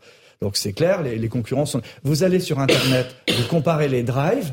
Vous pouvez très facilement comparer Leclerc, Carrefour, Casino, vous pouvez les comparer. Donc, quand je fais attention de ne pas abuser de votre invitation pour avoir l'air de faire de la publicité, mais je vous assure qu'on n'est pas mauvais en prix. Première chose. Deuxième chose, euh, non, les, Leclerc et les autres distributeurs n'ont pas dit non à l'idée euh, de faire un panier moins cher. C'est que le panier qui nous a été proposé n'était pas pas cher. C'était un panier où il fallait mettre un peu d'appellation contrôlée, un peu faire plaisir à tout le monde pendant le C'était mm. abstrait. Et donc on a dit d'un point de vue concret, bon, on voit que ça n'a pas été fait par des mecs qui sont sur le carrelage, quoi, hommes ou femmes. C'était un panier techno. Et euh, euh, franchement, euh, personne ne l'aurait fait. Vous n'avez pas, aimé, alors, terminer. Vous n'avez pas aimé, vous n'avez pas été à la photo à Bercy. Vous il était, il était sur CNews, il était bien bah, oui, mais vous n'avez pas été. Allez-y, Michel-Édouard Leclerc. Donc, en fait, la question qui se pose, c'est de savoir si, pour, pour une enseigne comme la nôtre, si c'est nécessaire de réduire son offre à un panier dont personne ne veut, aucune association de consommateurs, avec 50, 60 ou 100 articles, alors qu'on est attendu sur 6 000, sur 7 000 articles, sur l'exhaustivité de notre offre. Donc moi, je, nos, nos, nos, collaborateurs, nos salariés, nos propriétaires de magasins ne veulent pas que l'effort qu'ils ont fait financier, qui est énorme pour être en tête de la distribution, mmh. pour, pour choyer nos 19 millions de foyers clients, on veut pas que même pour une publicité gouvernementale, on ait l'air de faire de la publicité mmh. sur 50 ou 60 articles. Ça, c'est un choix d'enseigne. Est-ce qu'une fine, ça, ça, ne vous arrange pas tous Moi, la question que je me pose, c'est que du Qui coup, je... tous Non, non, mais en fait, non, mais du coup, c'est pas, je vous cible absolument pas. Mais on voit bien, Carrefour a décidé de mettre en place un panier avec 200 euh, produits euh, qui sont avec des tarifs bloqués. Intermarché a, fait encore une, une, autre formule. Vous, vous avez encore une autre formule. Et, et in fine, on se dit bon, ben en fait, chacun a mis un peu les produits qu'il avait envie de mettre dedans. Bah, donc le consommateur n'est pas gagnant. Et, donc, euh, euh, même si le consommateur a été gagnant, c'est un risque que tous les journalistes disent que c'est de la daube. Et donc, il n'y a pas de raison de se précipiter pour aller faire ce truc-là. D'accord? Donc, c'était peut-être pas la bonne idée. Ceci dit, on est ouvert à une collaboration avec Bruno Le Maire, avec Olivia Grégoire sur un truc intelligent. Mais à partir du moment où les, trois grandes associations de consommateurs ont dit qu'ils n'en voulaient pas, c'est assez maso que mmh. d'aller faire ça. Donc ça, c'est une première chose. Mmh. La deuxième chose, c'est que l'inflation, elle va quand même arriver. Donc nous, d'un point de vue même euh, professionnel, mettre une étiquette produit anti-inflation, alors que de toute façon, il va y avoir de l'inflation, j'ai pas envie de faire ça. Enfin, on veut bien faire autre chose, mais juste ça, ça n'a pas été euh, pensé. quoi. Qu'est-ce qu'ils vous disent vos clients, Michel-Édouard Leclerc? Alors je rappelle que ces magasins ne vous appartiennent pas, ce sont des franchises. coopératives. Ils vous disent quoi, vos clients aujourd'hui? Qui s'en sortent pas ou qui ils traquent la bonne affaire euh, dans tous les rayons? En fait, aujourd'hui, il y a, y a une vraie angoisse. Alors je faut pas que je la, je l'accélère moi-même par ma propre angoisse, mais je le, la popularité a cet effet que tout le monde, quand je vais dans un magasin, vient me voir, soit pour dire là c'est trop cher, soit pour dire euh, continuer le combat, etc. Mais dans la réalité, je sens que c'est vraiment aujourd'hui un point non seulement de crispation, mais d'anxiété très forte dans les foyers français. On arrive, euh, les consommateurs arrivent, mais c'est pas des populations marginales, ils arrivent beaucoup avec des arbitrages qui ont été faits en famille, mmh. avec euh, un budget, mettons, de 40 ou de 50 euros à ne pas dépasser. Et alors, il y a une sorte de, euh, de transfert de ce qui était avant euh, les grandes marques mmh. vers les marques de distributeurs. À l'intérieur des marques de distributeurs, les marques premier prix, on est en augmentation de plus de 30% de ventes sur les marques premier prix. Donc, c'est, et même, on a mmh. quelquefois des difficultés d'approvisionnement, ce qui vous explique les, les, les ruptures. les marques sont boudées et en fait, les produits premier prix sont recherchés, mais, mais y compris par les bourgeois, y compris par, par les sachants qui veulent pas se faire avoir, pas simplement les pauvres. C'est la société française pour qui bien acheter devient un acte aussi euh, euh, Acheter pas cher plus que bien. Parce que, oui. en fait, ce qui mais acheter bien aussi. Acheter bien aussi. Mais est-ce que du coup, pas acheter de la malbouffe une question que je me posais. Non, la, malbouffe, la, malbouffe, ne fait pas recette. Enfin, c'est quand le bio atteint euh, un prix surnaturel, c'est normal que, que, à un moment mm. donné, ça casse. Quoi. Quand, quand dans un magasin, on vous dit que le bio c'est 40% plus cher ou 50% plus cher mm. qu'un produit naturel, parce qu'il y a plein d'autres labels, donc là, les gens boudent. C'est normal. Mm. C'est normal. Donc le bio a un problème, il faut qu'il le résolve. Moi, je, je mange bio. Je dis simplement qu'il faut euh, le bio doit se recaler. Euh, il est il a euh, flambé quoi. Après c'est pareil. Moi je soutiens la reconversion des élevages vers les races à viande, vers, vers, ce qui est bon, vers ce qui est racé, vers ce qui est goûtu, etc. mais mais c'est pareil. Il faut pas que ce soit punitif. Il faut pas que ce mmh. soit. il faut que l'accessibilité au meilleur soit garantie. Et c'est là où le rôle de la distribution est essentiel. C'est, nous, nous, on cherche, cherche pas à dégrader la valeur des biens. C'est, il faut, faut, au contraire que les, les, biens qui sont meilleurs, sans sel, moins de sel, mm. mieux, mieux cultivés, trouvent preneur, parce que sinon c'est de l'élitisme. La, la, solution, c'est pas les circuits courts. Parfois, les prix sur les marchés, les petits marchés, Alors, sont deux fois moins, moins chers que les grandes surfaces. Oui, Certaines mais à grandes des grandes surfaces, y compris chez Carrefour, tout le monde fait des circuits courts. Mais non, le, ce que je voudrais dire, c'est qu'actuellement, enfin, vous, vous en parlez pas, mais euh, on, on, parle du panier du gouvernement, on parle euh, mm. du, du panier anti-inflation, mais à l'Assemblée nationale et au Sénat en commission mixte paritaire euh, dans deux jours, euh, ils vont se mettre d'accord pour nous obliger à prendre une marge de 10% euh, sur tous les mmh. produits alimentaires. Donc d'un côté, vous avez Olivier Véran, porte-parole du gouvernement, qui nous dit il faut vendre à prix mmh. cassé, et de l'autre, ou, ou, Bruno Le Maire et Olivier Grégoire, qui nous disent de faire un effort. Mais euh, la majorité parlementaire, y compris aussi des gens de LR et d'autres mhm. partis politiques, disent qu'il faut prendre 10% de marge sur l'alimentaire, il faut diminuer les taux de promotion sur l'alimentaire et diminuer maintenant les taux de promotion sur les produits d'entretien, d'hygiène. C'est dans le cadre de quelle loi ah, Ça s'appelle Descrezaille, donc euh, c'est ou Descrezaille. Un député euh, de la majorité. mais en fait, il a, il a servi de, il a porté un projet mm. et donc il faut que le gouvernement arrête de jouer double jeu. Et c'est là où nous, moi je dis, nous avons besoin du gouvernement nous avons besoin de Bruno Le Maire. Il faut qu'il soit écouté, mais, mais le en même temps, aujourd'hui, il n'est mm. pas audible pour les consommateurs. Et si on me demande de choisir entre une politique gouvernementale qui n'est pas claire et la politique pour mes clients, je choisis la politique pour mes clients. Louis Dragnel, une question. Non, non la, la, question que je me posais par, en vous écoutant tout à l'heure, euh, c'est quand on discute avec euh, des industriels ou même avec des, des, gens qui travaillent chez vos concurrents, ils, ils expliquent quand même qu'il y a un paradoxe. Il y a, il y a encore 6-8 mois, les Français, leur obsession, c'était la qualité, c'était connaître la provenance, est-ce que le produit est éthique? Et aujourd'hui, vraiment, l'obsession, il n'y a plus qu'une seule obsession, c'est le prix. Non, non. Et, et, un certain nombre de Français balayent la question de la qualité. Je mets un peu les pieds dans le plat volontairement. Non, non, non, c'est un peu... Euh, euh, des débats. Non, non. Le, par exemple, nous, nous mettons le Nutri-Score qui est un, on peut le critiquer, mais c'est mm. au moins une information euh, sur le mm. composant, les composants des, des, produits. Nous mettons le Nutri-Score sur toutes nos marques de distributeurs, et, et, euh, et, et parce qu'on croit à ça. Mm. Enfin, il faut de toute façon aller vers ça. Il faut aller vers une, une alimentation de meilleure qualité. Même en tant que capitaliste, en tant que chef d'entreprise, en tant c'est l'intérêt aujourd'hui d'aller vers cette demande qui n'est qui ne se satisfera pas d'une offre euh, marketée et tout ça. Non, non, il faut y aller à fond. C'est simplement que quand ça va trop vite, la cherté, ça ne peut pas suivre. Donc, il suffit pas de faire, de, de, de prôner une économie décarbonée, euh, souveraine, qui va coûter plus cher à produire. Il faut qu'elle puisse être accessible mhm. pour la, pour la démocratie, pour le, pour le, pour l'ensemble du public. Sinon, c'est du pipeau. Michel-Édouard Leclerc, le chèque alimentaire qu'a décidé de verser à nouveau le gouvernement à 20 millions de euh, foyers, c'est la solution ou pas? Euh, c'est une solution pour les gens qui vont le recevoir, et donc je, je, crache pas dans la soupe. Mais ce que je voudrais, c'est qu'on réhabilite des politiques de concurrence, c'est qu'on nous autorise à remettre les industriels en concurrence, que les distributeurs puissent se concurrencer librement sans qu'on leur mette euh, euh, des bâtons dans les roues. Enfin, qui, qui est une régulation du marché. Je suis pas un, un ultra-libéral, mais quand même, c'est incroyable de nous parler que de filières, de nous parler. mais non, il faut que aujourd'hui, il y a des industriels qui affichent des bilans somptueux. L'année dernière, ils nous ont dit c'est à cause de la guerre en Ukraine tout ça. Donc cette année, il ne faut pas qu'ils nous refassent le coup deux fois, quoi.